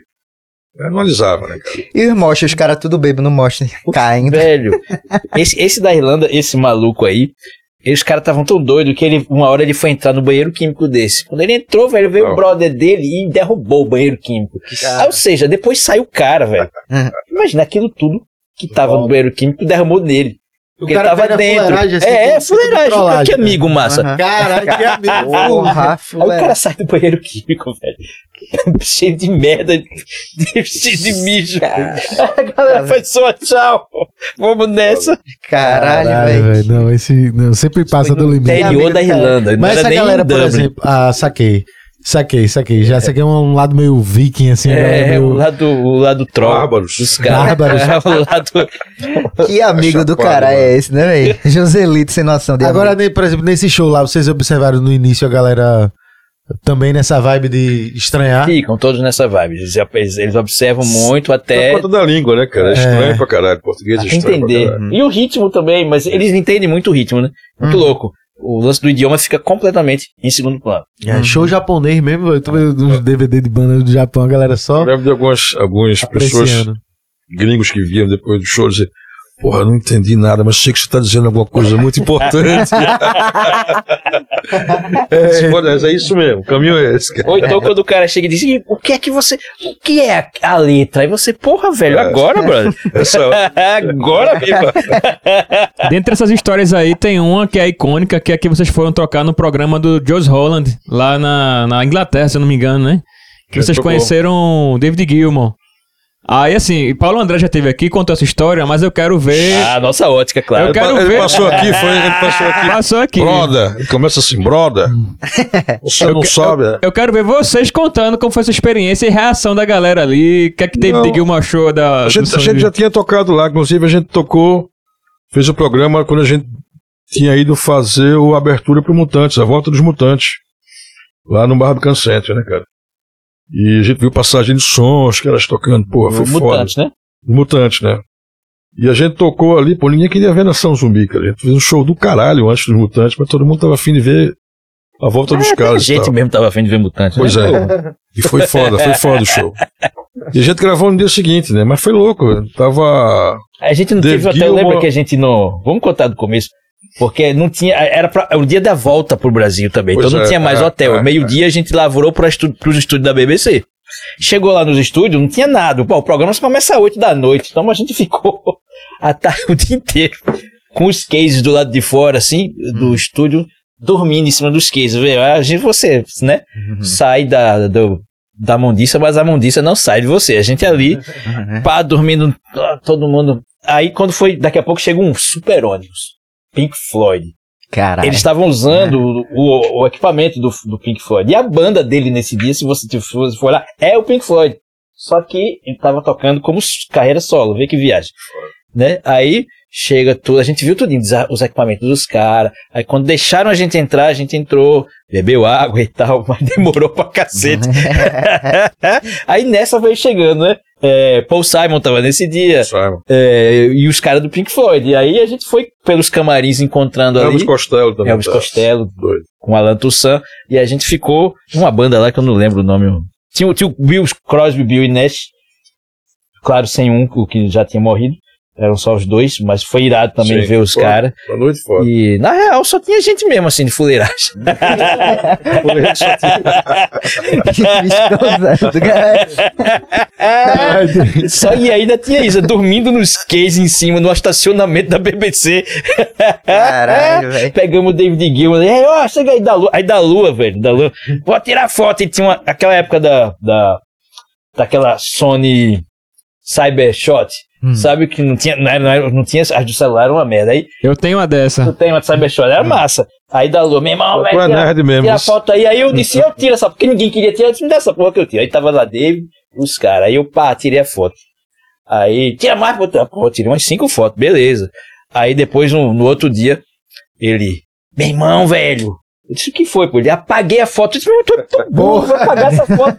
Ele, é, eu disse, pô, tu fizesse como? Ele, não, botei editar, não sei o que, e apareceu o que, ele ia excluir. Eu disse, tu fizesse o que? Ele, apertei, eu disse, porra, velho! Aí perdeu mesmo, velho. Apertei, ele apagou. Puta que pariu, é foda. Eu disse, meu irmão, tu quer que eu faça o quê? Ficou só a história, né? É só a história. Tu quer que eu faça o quê? Mas da lua é PHD e perder as paradas. Outra, outra história que Paulo André contou aqui, que foi que a gente riu pra caralho, foi, foi algum interior, não sei se foi aqui, tu lembra, cara? Que, a- que o Caba foi apresentar a banda no palco, era Chico Sainz, ele, Chico Sainz e- e seu Ah, conjunto é, foi musical. Petrolina. Foi Foi Petrolina. Petrolina, foi, Primeiro show da gente em Petrolina. foi muito engraçado ele O, contando. o- o- foi- era o que apresentador de vaquejada, né? Aí, cara, a gente subiu no palco caindo de rir, assim, ninguém entendia nada. Aham. A gente ah, ah, ah, ah, demorou cinco minutos pra começar a primeira música, porque a gente não conseguia parar de rir. Que ano foi isso? Porra, sei não, velho. Começo. Todo mundo olhando assim, o próprio apresentador olhando, o que, que pôs esses caras? Ele, ah. Cara, Chico Sainz e seu conjunto musical, Nação Zumbi! Não, ele nem falou Nação Zumbi, parou no conjunto musical. Ah, foi, foi. É, Porra, piorou, velho. bom demais, cara. Essas coisas são boas demais. Ai, caralho. Ó, eu vou abrir aqui pra pergunta da galera, que tem uma galera que sempre manda as perguntas pra gente aqui, tirar suas dúvidas, amigos, pessoas do, do grupo. Tem uma pergunta aqui, ó. É, Rafael Oliveira. Dengue, você gosta de futebol? ele mesmo. Fala aí, Denis. Não. Mano, Só um adendo aqui pra vocês. Esse cara aqui, a gente tá. No, no último show que eu fui lá dos caras, a gente tava conversando, já tava meio bêbado, né? Não. Aí, aí ele falou assim: eu tava falando, porra, não sei o que de futebol. Ele. Ele me deu um esculacho porque eu gostava de futebol. Meu irmão, cara, meu irmão, tu gosta de futebol, é um cara tão inteligente. Porra, velho, futebol, velho. Vai te fuder. Eu falei, Calma, mano, calma, o que foi que eu fiz, velho? Ficou puto. O bicho é- vizinho do Náutico ali, né? Ele, pô, mora bem pertinho, porra. Pensava que tu ia lá assistir o jogo, pô. Mas tu pode ir, com certeza. A casa tá aberta. Dá pra ver lá de cima. Dá pra ver, dá pra ver. Porra, a então. cadeira é, é tipo. Mas Copa do Mundo, Bíblico. curte? Ou não, nem isso? Não, eu também não. Eu Se tu não gosta falar- de futebol, tu gosta de pelo menos de Fórmula 1. Fórmula 1 eu sempre gostei. Aí sim, tá vendo? Ah, Sempre gostei de outros esportes, Olimpíada, não sei o que, gosto, gosto de ver luta, enfim, bastante coisa. Mas futebol em si, eu, só se o jogo, quando o jogo é muito bom, os times são muito bons, é irado ver, eu reconheço. Então, às vezes eu sento e vejo, mas, porra, aqui no Brasil é tão difícil, É. principalmente aqui. Eu, porra, Ele velho, falou em luta também ali, eu lembro que a gente morou em Santa Teresa no Rio, uma época, Chico Sainz na São Zumbi, né? Aham. Um esquema de, re- de república ali, na, na curva da buzina, na casa, todo carro que passava é buzinava. muita né? história, vai, vai vendo. E a gente alugava, velho, fita de MMA. Era maconha, cerveja e gargalhada, porque virava um circo, era só gargalhada, cara. A gente tem uma hiena, curtia velho. porra de É. MMA nem porra nenhuma, era, Era só só pra. pra... É, matar o tempo, né, velho? Tem cinco fitas de de VHS, né? Era foda, Ah, engraçado. nas, nas entre safras de show, né? Não tinha show, a gente só tinha isso pra fazer. Muito doido isso. Lembrei do nada agora, os pô, então, em Copa do Mundo, o jogo do Brasil, é o cara que fica enchendo a cara. É, eu né? faço Nem qualquer outra TV. coisa, é menos, menos me ligar, assim. Eu só acho engraçado quando tem gol. Ah! Quando, sabe, a reação Quando a das fica pessoas. É, é, é. Chorando. Eu, eu vou vou fazer outra coisa. Enfim, Porra, é, geralmente sozinho, porque ninguém, todo mundo tá vendo. Vocês falaram de da Lua, me veio uma, uma lembrança aqui agora que foi muito engraçada. É, ele, a filha dele estudou no meu. Eu estudei com ela, né? Não era Ah, da falou, é. é, é, não era, é, Jú- Júlia, Júlia, né? Júlia. Não era da mesma sala, mas era do mesmo ano, assim. E aí, minha, minha namorada é amiga, é amiga dela, né? Enfim, quando a gente foi pro último show de vocês, a gente tava sentado e ela lembra, tipo, de, da Lua como o, o pai de Júlia Neves, né? Assim, a gente conversando. E aí, quando ele passou, assim, na hora eu tava passando de longe, ela, eita, o pai da minha amiga. Na hora que ele passou, na mesma hora ele, falou, ele fez assim. Que maconha boa da porra! Cortou o clima na hora. A gente Tirou a imagem de pai, Gaitada, figura de. Ai, cara, foi muito engraçado, velho. Ó, vou começar com um aqui que a galera tá perguntando por que o nome Nação Zumbi e por que Jorge do Peixe e Dengue. De onde vieram esses apelidos? demais, pô. Oxa! Quer saber. Cara, é. Vou Passar o Pix depois aí. É. Velho, é, que da nação, vida? nação zumbi. não, não só por conta das nações de Maracatu, mas por conta da nação Zulu também. A nação Zulu era uma meio que uma, uma entidade criada por África Bambata, né? Ela criou um- uma essa entidade lá em Nova York a partir da, do início da gênese do movimento hip hop, né? Que incluía DJ, MC, grafiteiro eh, e, e, e beatmaker, todo mundo envolvido dentro dessa dessa nova concepção que isso inclusive alterou muita coisa no na música do planeta, né? Que era muito hip hop, acho que trouxe muita muita coisa. E acho que ness- nesses termos, a nação tinha a Zumbi Nation, a Zulu Nation, a ideia da Zambi Nation, nação zumbi, e também por conta da- das nações de Maracatu. Acho que nessa tem essa essas duas intenções. Jorge do Peixe, porque o próprio Chico disse, pô, tu tá sem nome artístico, bota Jorge do Peixe. Ele disse, beleza, tava com preguiça no dia, faz isso mesmo. Eu criei, eu criei peixe pra caralho. Criei até- Ou, ou Pixel 3000, né? Que tem essa também. Que é, você mas, o, pode mas o Muda pixel- pra Pix mas o 3000 pixel, pelo o menos. pixel vem da imagem mesmo, não do peixe, né? O peixe ele vem da, da ideia do, do pixelado mesmo, do- já é a parte do, do visual, a parte do desenho, não, a parte musical. Acabou virando musical também. Mas eu criei até piranha, cara. Eu criava beta, peixe de briga. Beta era minha mãe com planta em casa e eu tinha peixe. Então tinha uma briga, ela com Onde vai botar Criei piranha, criei piranha no bom sentido. Tinha um criador perto da minha casa que ele tinha. E criava piranha mesmo. Dava os guarupa, bicha comer. Peguei umas duas ali uma época. Cara, Mas eu criei muito peixe. criei É. todo tipo de peixe você imaginar, já, já fui criador, já pesquei muito também. E, e algumas pessoas me chamavam do peixe mesmo. Antes de ter essa ideia de Chico reiterar, né? Porque ele ouviu em algum momento ali. Aham. Do peixe, do peixe. E ficou. Nada, nada, nada muito Ah, entendi. grandioso. O nome que ficou, né? Todo mundo tinha que ter um nome.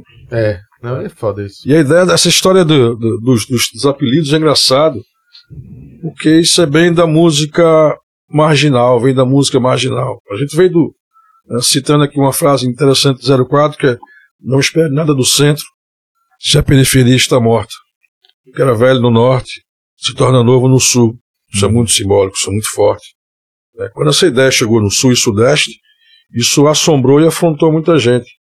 A gente passou de uma época dos anos 80, onde todo mundo no Brasil, todas as bandas tocavam os dois acordes e era muito baseado em banda inglesa e tal. Se queria cantar em inglês, a gente veio com português na, na testa e na cara mesmo, com outra intenção, trazendo os foguetes, o que era de mais brasileiro. Existe uma brasilidade que afronta realmente, porque se permitir como brasileiro é até complicado pra caramba hoje em dia. Uhum.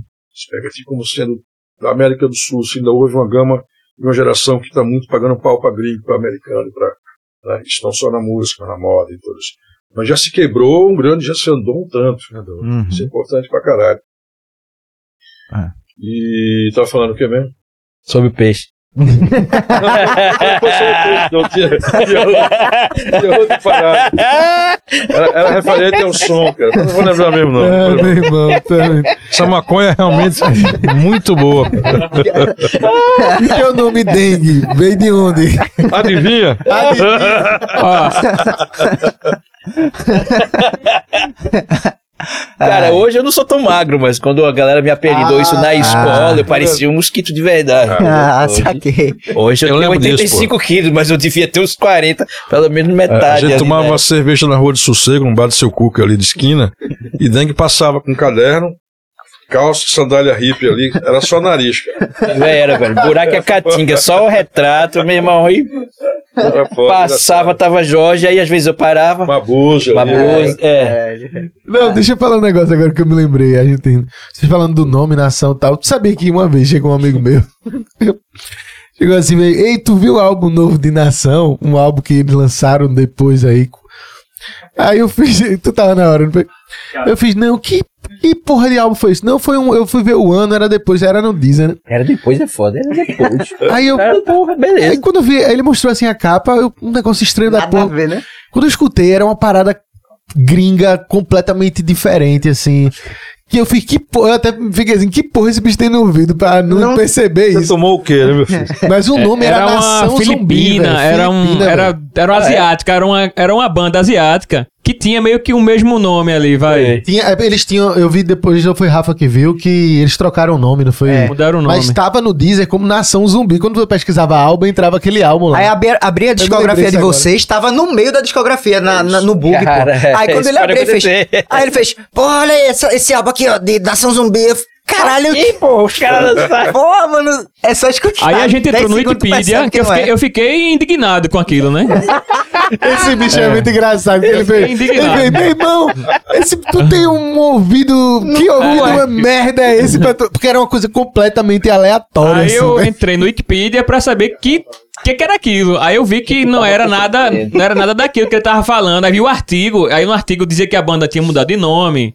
E, e aí o som era não sei o que lá, e fica, ó, aqui, ó, velho, o que, que tu tava ouvindo? Aí mostrei pro, pro cara, né? Aí depois ele, eita porra, né? Mas enfim, foi isso aí. Prestar atenção no- Porra, na dica. pega- a dica mas toda isso é errada. foda, isso pode ter sido uma jogada de marketing também. Você, você sabe daquela calculadora que tinha. Tinha da Sharp e tinha a é Shrap. Ah. Ninguém nunca leu aquele R contrário ali no lugar. Ah, sim. Tá ligado nisso? Não sei se você percebeu. Ah, é uma letra não Todo mundo altera, não. comprava, você tinha É. olhar, é Shrap, né? Não altera, Fake, não. meu irmão, você é falsiei. Eu achava que ele comprou como Sharp, né? Eu tenho pergunta pra eles aqui também, mas se tiver ainda aí. Não tem, mas isso aí eu lembrar. Isso me lembrou, sabe o que? Na época que quando começou a, a MP3, Mas que a pergunta lá era alguma outra coisa que faltou, não três. a galera perguntou o nome do Nação, o nome de, de onde mesmo. veio Jorge e Dengue. Ah, dengue. isso mesmo. A, a, eu me lembrava que eu baixava. Aí, tipo assim, saiu o álbum novo do Red Hot. Eu botava álbum novo do Red Hot, tá pra baixar. Aí a galera botava outra banda no meio, pô. Outra banda, outro É, arquivo. rolava muito, Só outra rolava outra, Eu descobri filme, uma banda-. Eu descobri uma banda é, é, britânica, eu acho, Star Sailor. Foi assim, eu baixei um álbum de Red Hot e veio esse Star Sailor. Eu gostei, mas já teve coisa que eu já não gostei também. É a galera fazendo a fuleiragem, tá ligado? Usando o nome, tá ligado? É. Faz a pergunta, Carlinhos? Então, minha pergunta, tenho duas perguntas. Vai. É, uma pergunta uma vai ser mais pra Jorge e outra vai ser para os dois, que é o seguinte: é, como foi a transição pra Jorge virar vocalista, né? Depois que do falecimento de Chico, porque eu não sei se era uma coisa que já tinha em mente. Eu sei que tem aquela história do é, Maracatu de Baque Certeiro que você Tiro certeiro. escre- é, tiro certeiro, ó, que você escreveu. Folia. Eu já cantava ali. Mano, de foder. E mas aí eu queria saber isso, porque você liderava ali as alfaias e Mas não liderava a faia, né? enfim. Eu, eu entrei nos tambores, inclusive, por último. Eu, eu, eu Hum. tinha senso ritmo, de certa forma, ali. Mas o tambor eu entrei quando eu trabalhava no aeroporto, saí na época de 92. E Chico tinha viajado para Natal por causa da irmã.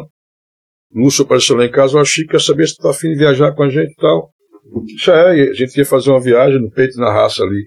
Caravana da Coragem, né? Foi de sopetão mesmo. Jorge chegou Eu entrei, igual. é, eu entrei, os caras estavam ensaiando ainda, moldando al- algumas músicas do Darama ao Caos, né, mas nem todas estavam acabadas, eu entrei ali. Foi ali que fixou os três tambores, cara.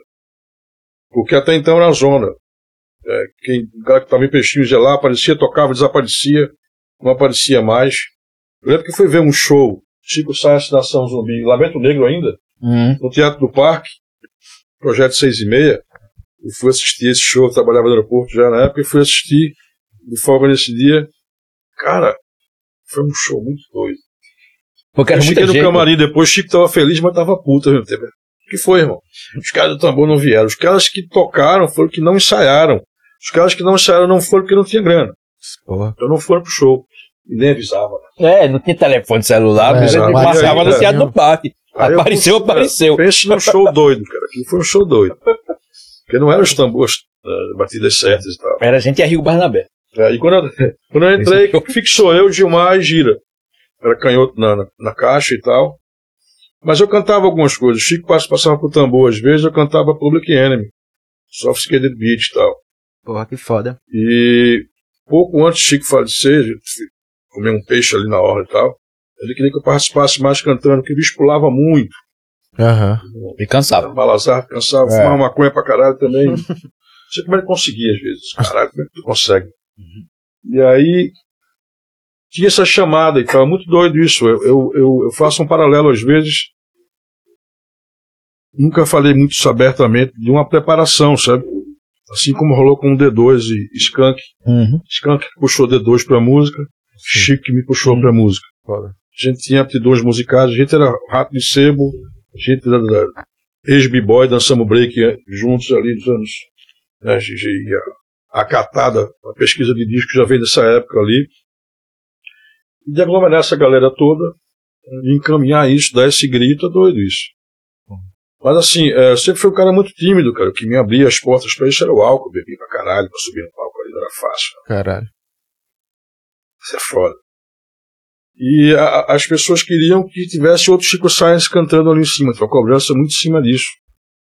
E a ideia é que cada um era cada um. Eu conheci, conheci Chico da maloqueiragem, de rua, de outros. A ideia era ninguém quer ser, quer ser ninguém, cara. Claro.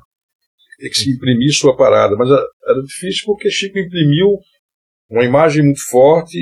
Chico era Chico no palco, cada um é cada um. Difícil. Eu ouvi muito, seja igual. Eu disse, porra, cara. A ideia não é essa. Estou aqui para um som que a gente construiu junto, irmão de rua, irmão de, de maloqueiragem, mas ninguém queria substituir alguém, ninguém, ninguém substitui ninguém, cara. Claro. A gente tá ali, eu estava na função de cantar dentro de um, um esquema que a gente construiu junto. Difícil as pessoas assimilarem isso, assim como também é a ideia de que a gente tem que fazer e tocar como o Dalama Caos ou Office Berdelia. As pessoas acham que Chico até hoje já está fazendo ou cantando do mesmo jeito. Chico queria muito cantar, cara. Chico gostava de cantar. E só Flora você percebe isso. Ele não ia falar, tá cantando muito no esquema de rap. Embora ele tenha comentado que o próximo talvez fosse muito de rimas também, mas ele curtia muito cantar. É, Então o Chico tinha projetos de cantar com outros formatos de banda também. Então, não ficar especulando isso e ter que impor essa. né, Mas a ideia da gente era isso. O, o, com Chico ou sem Chico, o terceiro disco ia ser bem diferente dos anteriores. Que a gente sempre se cobrou. A gente sempre se, se permitiu. Isso aí que você falou, vale a- eu quero lembrar uma, uma situação aqui interessante. É, teve um show no Abril pro Rock que vocês fizeram e vocês pré-anunciaram que ia ser um show diferente. Porque as pessoas, toda banda acho que passa por isso, né? De pressão pra que tenha um repertório com certos sucessos e tal, né? Às vezes Hits, né? você fica um pouco refém de, de você mesmo, né? E aí eu lembro que saiu no jornal isso aí dizendo assim, Nação Zumbi vai tocar, não abre pro rock, mas só vai tocar músicas que, que não são de Chico, que não tem Aham. Chico. Aham. Aí era de rádio samba pra frente. E aí, como você já tinha anunciado, quem foi pro, pro show já meio que sabia. E são poucas as bandas assim que tem essa coragem ali de vamos fazer uma coisa diferente e tal. E Isso é quase que uma autossabotagem. A gente a gente sempre foi me- eu fui mestre nisso. show. Eu, não, eu fui, eu fui e eu adorei, porque eu falei pra você que o meu disco favorito é o Nação Zumbi 2002. Uhum. Então já é um disco com você, só você cantando ali e tal. E a galera aceitou na boa ali, pelo que eu vi. Mas tinha, né? Você via que tem, a galera cobra ali alguns, alguns hits, algumas coisas, mas os hits acabaram sendo lá, meu maracatu pesa uma tonelada, né? Plantel Judá, que, que viraram. E no final das contas, todos somos nós, né? Pois é, cara. É, não existe. aqui dentro, essa separação que as pessoas fazem não existe, porque todos somos nós. Uhum. Então, é, pra gente, é, é, é tudo uma, a mesma coisa, são todos filhos, nossos E filhos. de separar, às vezes, essa própria mídia, essa Chico Science e a Nação Zumbi. A gente continua sendo a, a Nação Zumbi de Chico Science, cara, porque Chico não teve disco solo, cara. Chico Science e Nação Zumbi. Sabe? Mas existe o ícone, existe a pessoa, a figura também, então, nesses termos, sabe? é Ó, louvável. questão que eu quero. Que eu quero. Outra questão que eu quero lembrar aqui, da minha segunda pergunta, que já é pros dois, que é o seguinte: uma vez eu tava no aeroporto. Eu não sei se foi uma dessas viagens que meu pai ou minha mãe estavam voltando, indo pro Peru, que minha mãe é peruana. Enfim, aí me encontro com vocês no aeroporto. Falo lá na época, falei com o Lúcio, tirei uma foto com o Lúcio, eu nem sei, acho que eu perdi essa foto, e e falei contigo, com o Jorge. Aí no que eu falei com vocês, acho que vocês já tinham lançado aquele disco Futura, não sei se tinha um disco depois já. Aí a gente bateu um papo lá rápido e eu falei assim: Ah, velho, vocês já estão com tanto material aí que vocês não precisam nem lançar mais disco novo, vocês podem ficar só tocando os, os hits lá. aí tu me deu a resposta lá dizendo assim: Não, não, a gente tá aqui pra produzir, tem uma missão aqui, a gente tem que continuar fazendo coisa nova e tal. Aí o lance que eu quero chegar aqui e dizer é o seguinte: é, o quão desafiador depois de muito tempo vira essa coisa de lançar material novo, porque a gente vê que todas as bandas, todas, acho que nenhuma escapa disso, de ficar um pouco refém também do, do próprio, de você mesmo ali, né? E o público também ficar ali sempre comparando, julgando. E quanto mais o tempo passa, eu acho que vai ficando mais desafiador, assim, né? E eu lembro que eu comentei aquilo porque eu já achava a obra que existia até então muito primorosa, né? Eu ficava pensando assim, por que, mais de novo esses caras vão conseguir fazer ali diferente e inovador, né? Mas enfim, passo a Isso bola pra lembra- vocês isso aí. lembra Gilberto Gil quando viu o Jorge Ben que disse que não, pô, vou parar, né, cara? Gilberto Gil já fez tanta coisa fora que talvez eu não consiga e tal.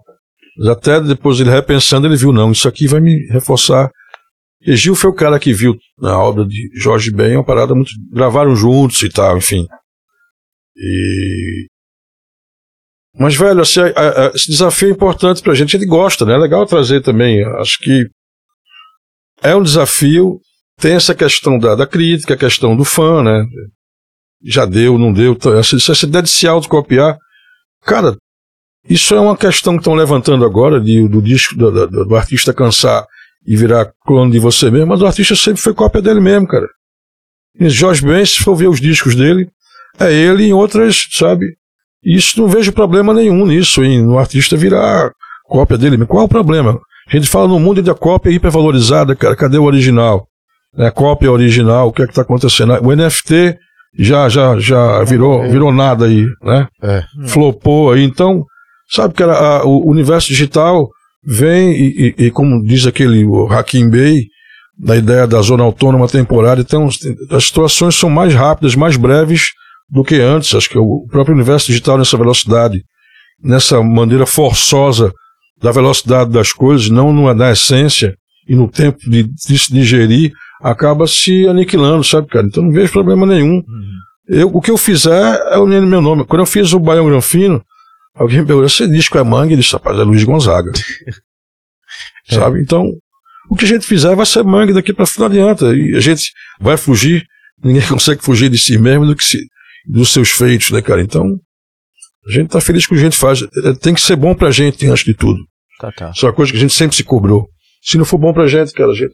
Eu vou te falar que é fácil, a gente não, a gente nem pensa muito. É, é o lance da continuação mesmo, da, da- de viver cada dia. Cada dia a gente acorda com, com uma ideia nova, aí esse bicho me manda um lance, eu mando outro lance, e a gente vai é, mu- mu- moldando as ideias, né? Uma, uma com a outra. Quando, a partir do momento que sai da dele ou da minha ou de qualquer outro cara e junta, a gente começa a fazer um Frankenstein Sim. e aquele, aquela coisa vai mudando até a gente achar que ele tem é um uma forma. né? É. É, e é, e é muito prazeroso, né? Como eu disse, não é nada nem muito pensado, ele só é apenas debatido, né? Pra, até na hora de gravar mesmo, a gente ainda pare. Mas aquela parte, vamos fazer outra e beleza, e todo mundo já entende. desencavam as linhas de baixo que eu não acredito às vezes. Caralho, você lembra disso? Eu, eu tenho a mania de. eh, eu faço listas de títulos de música que não existem. Cicatriz era um, um mero título que virou a música, sabe?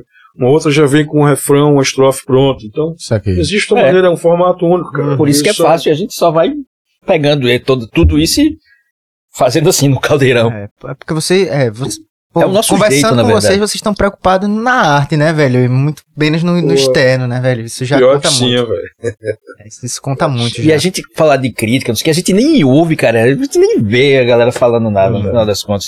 Até porque ninguém chega pra falar na cara, né? Só Às vezes conversa tem um maluco na bêbado de madrugada que vem e tal. E É. Beleza também. Mas é, É. importante que tenha quem não É. goste também. cara. É, pô. Ele vai mostrar que tem um certo valor, etc. É verdade. E, O é, negócio muito chato é não a gostar, agressão, mas se você falar que não gosta, tá bom. É, sim, Ótimo. sim, sim. Hum. Verdade. Eu queria saber de um show que vocês falaram aí, Abriu pro Rock, me lembrou, que é o Abriu pro Rock 97, porque foi logo após, após a morte de Chico. E eu te- tem poucos registros na, na internet que tem a participação do Max, tem a participação de Planet Ramp cantando uma música também. É, E foram só duas, gravou três isso, músicas, né? né? A gente nem queria, cara. A gente demorou a se encarar depois de tudo isso. Com equipamentos, se encontrar. A gente ficava ciscando, mas teve que ter a hora certa pra, pra voltar. Difícil a gente voltar ali e não ver Chico, não ver uma figura que tava ali sempre, né? Uhum. Uhum. Tudo é difícil, cara. Muito difícil. A gente tinha necessidade de fazer. A gente fez porque foi inevitável, né? Uhum. Na real, foi uma necessidade. Foi. A gente tinha que fazer. Simplesmente, não dá Samba- explicar. é, Rádio Samba é doido que é uma- Pode ser que é uma parte 2, uma, uma retomada, né, cara? Tem lugares que. é, Tipo, a menina que veio do Japão, né, imprensa ali mais underground e tal, a galera diz que. Pra eles, a Rádio Samba é o disco e cada um tem a sua. Né? Mas Interessante. é doido isso. Esse disco foi lançado na Inglaterra por Robert, né, da, Stairs Music. E a gente fez uma turnê num ônibus Volkswagen prateado, pintado de pincel ali, que andava a 60 no máximo.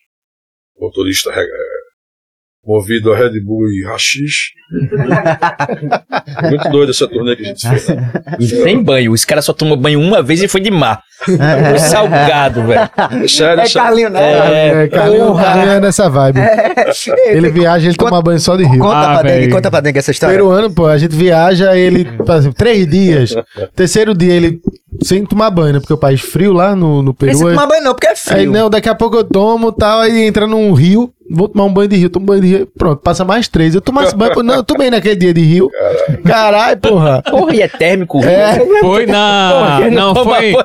Não foi nem de Rio, foi na Águas Calientes e Santa Teresa. Sim, É uma daí? terma, é uma terma aí. É, termo, É, tá. águas termais. Mas tu levou sabonete pra lá?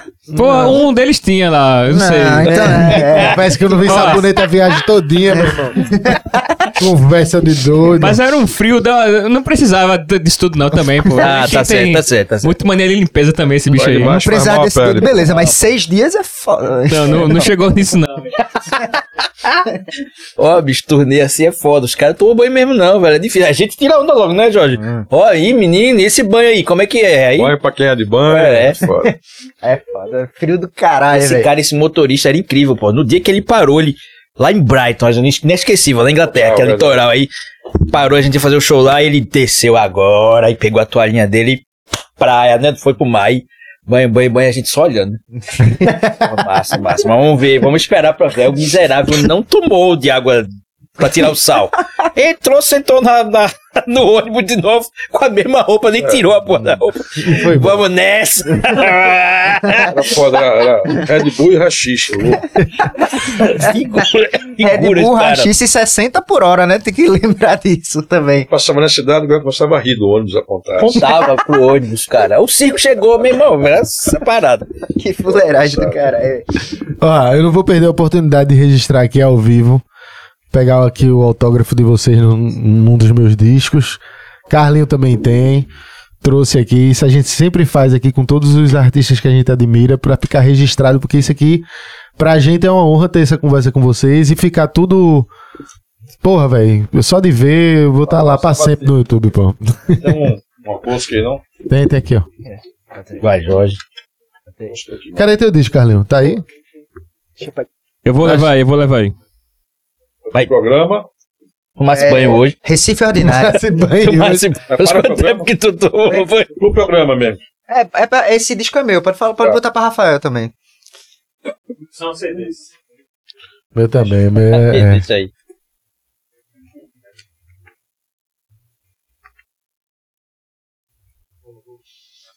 E aí? tu é muita. Meu irmão, esse bicho é muita onda. Era pra Eu ter disse, trazido pô, eu disse pra tu. Pô, tem que conhecer Denga. Que bicho donzelo do caralho. É, meu irmão. Muito bom. E, ó, enquanto vocês estão assinando aqui, eu vou deixar um- uma última pergunta aqui da galera. Tem mais aqui, mas a gente para não ficar estendendo. outro. Tem mais. Tá aqui assinando, vamos acender outro. É, boa. Boa. Esse. É, tem umas perguntas interessantes aqui, né? Que a gente acabou falando um pouquinho nesse final, mas tem. é, na construção do- de álbuns, como vocês equilibram a tradição musical pernambucana com Ah, elementos isso não inovadores, Não tem régua, não. É, mantendo a identidade da nação? Cara, não tem régua porque a nossa identidade é aquela história. Você. Teu RG musical tá ali, né?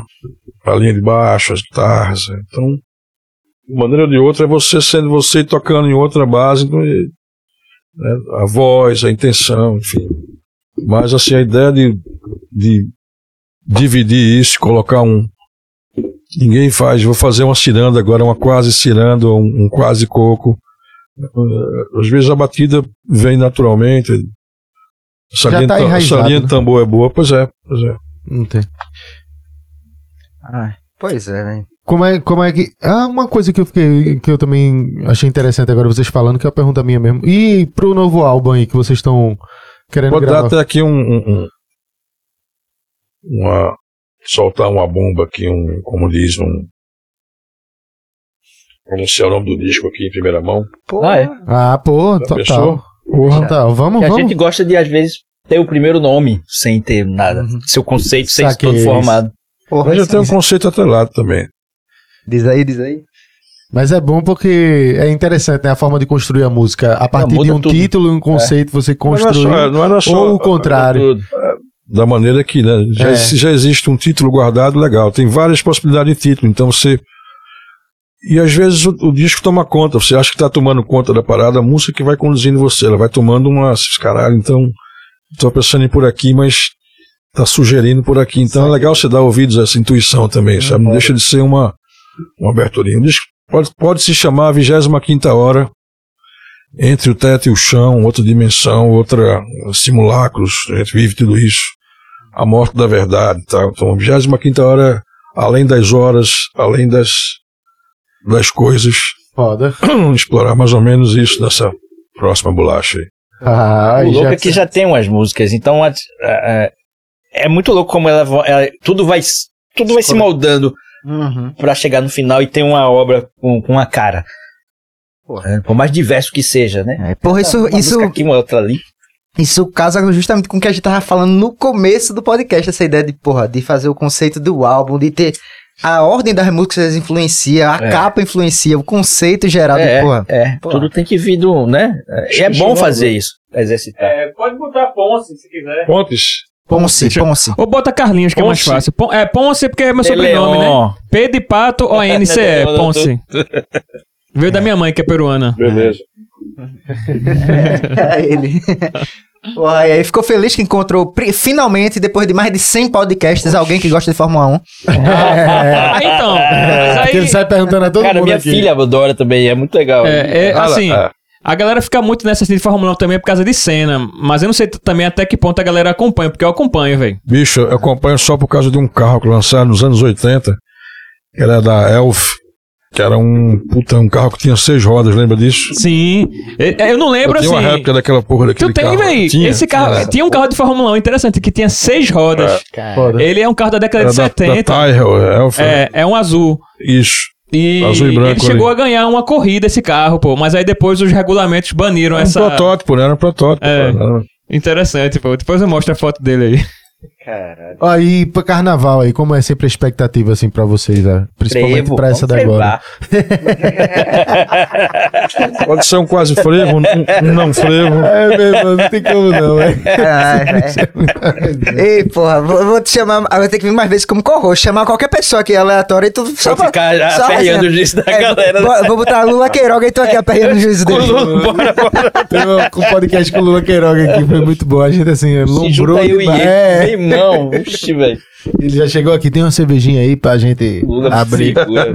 O a gente se encontrou lá naquele estúdio que a gente ensaia ali, né? Aham. Uma vez eu cheguei, ele tava saindo, ele tinha acabado de ensaiar. E meu irmão, quem disse que eu entrei pra ensaiar? Eu demorei que só pô, eu ele falando merda, eu ele e, e Luciano, que é o irmão dele, né? Meu irmão, ele. Ah! Ai, Ah, velho. Caralho. E, porra, carnaval, porra. Pode deixar por aí. É, falta os dele. Carnaval, a música aqui. de vocês é praticamente um hino, né, porra? Quando troca, toca, porra, praeira, principalmente. É, todos os Porra. trios praticamente tocam doido isso, né? É muito doido, velho. Você escuta, exemplo, num dia que você vai. é, sei lá, tem show de vocês à noite, você vai, você sai de manhã, no dia você escutou a galera cantando a praeira desde, o desde as primeiras horas lá, desde 9 horas da manhã. Muita, muita loucura, velho. Doido isso. É muito louco o tema, assim. E, porra, e, e assim, porra, é foda tem a representatividade pro carnaval, mas é muito interessante isso que vocês trouxeram, porra, já, já Cara, naquela época com a ideia da, porra, da Revolução Praeira e falar a ideia, sobre a isso. ideia né? do carnaval multicultural vem de um mote do que a gente tinha feito com o.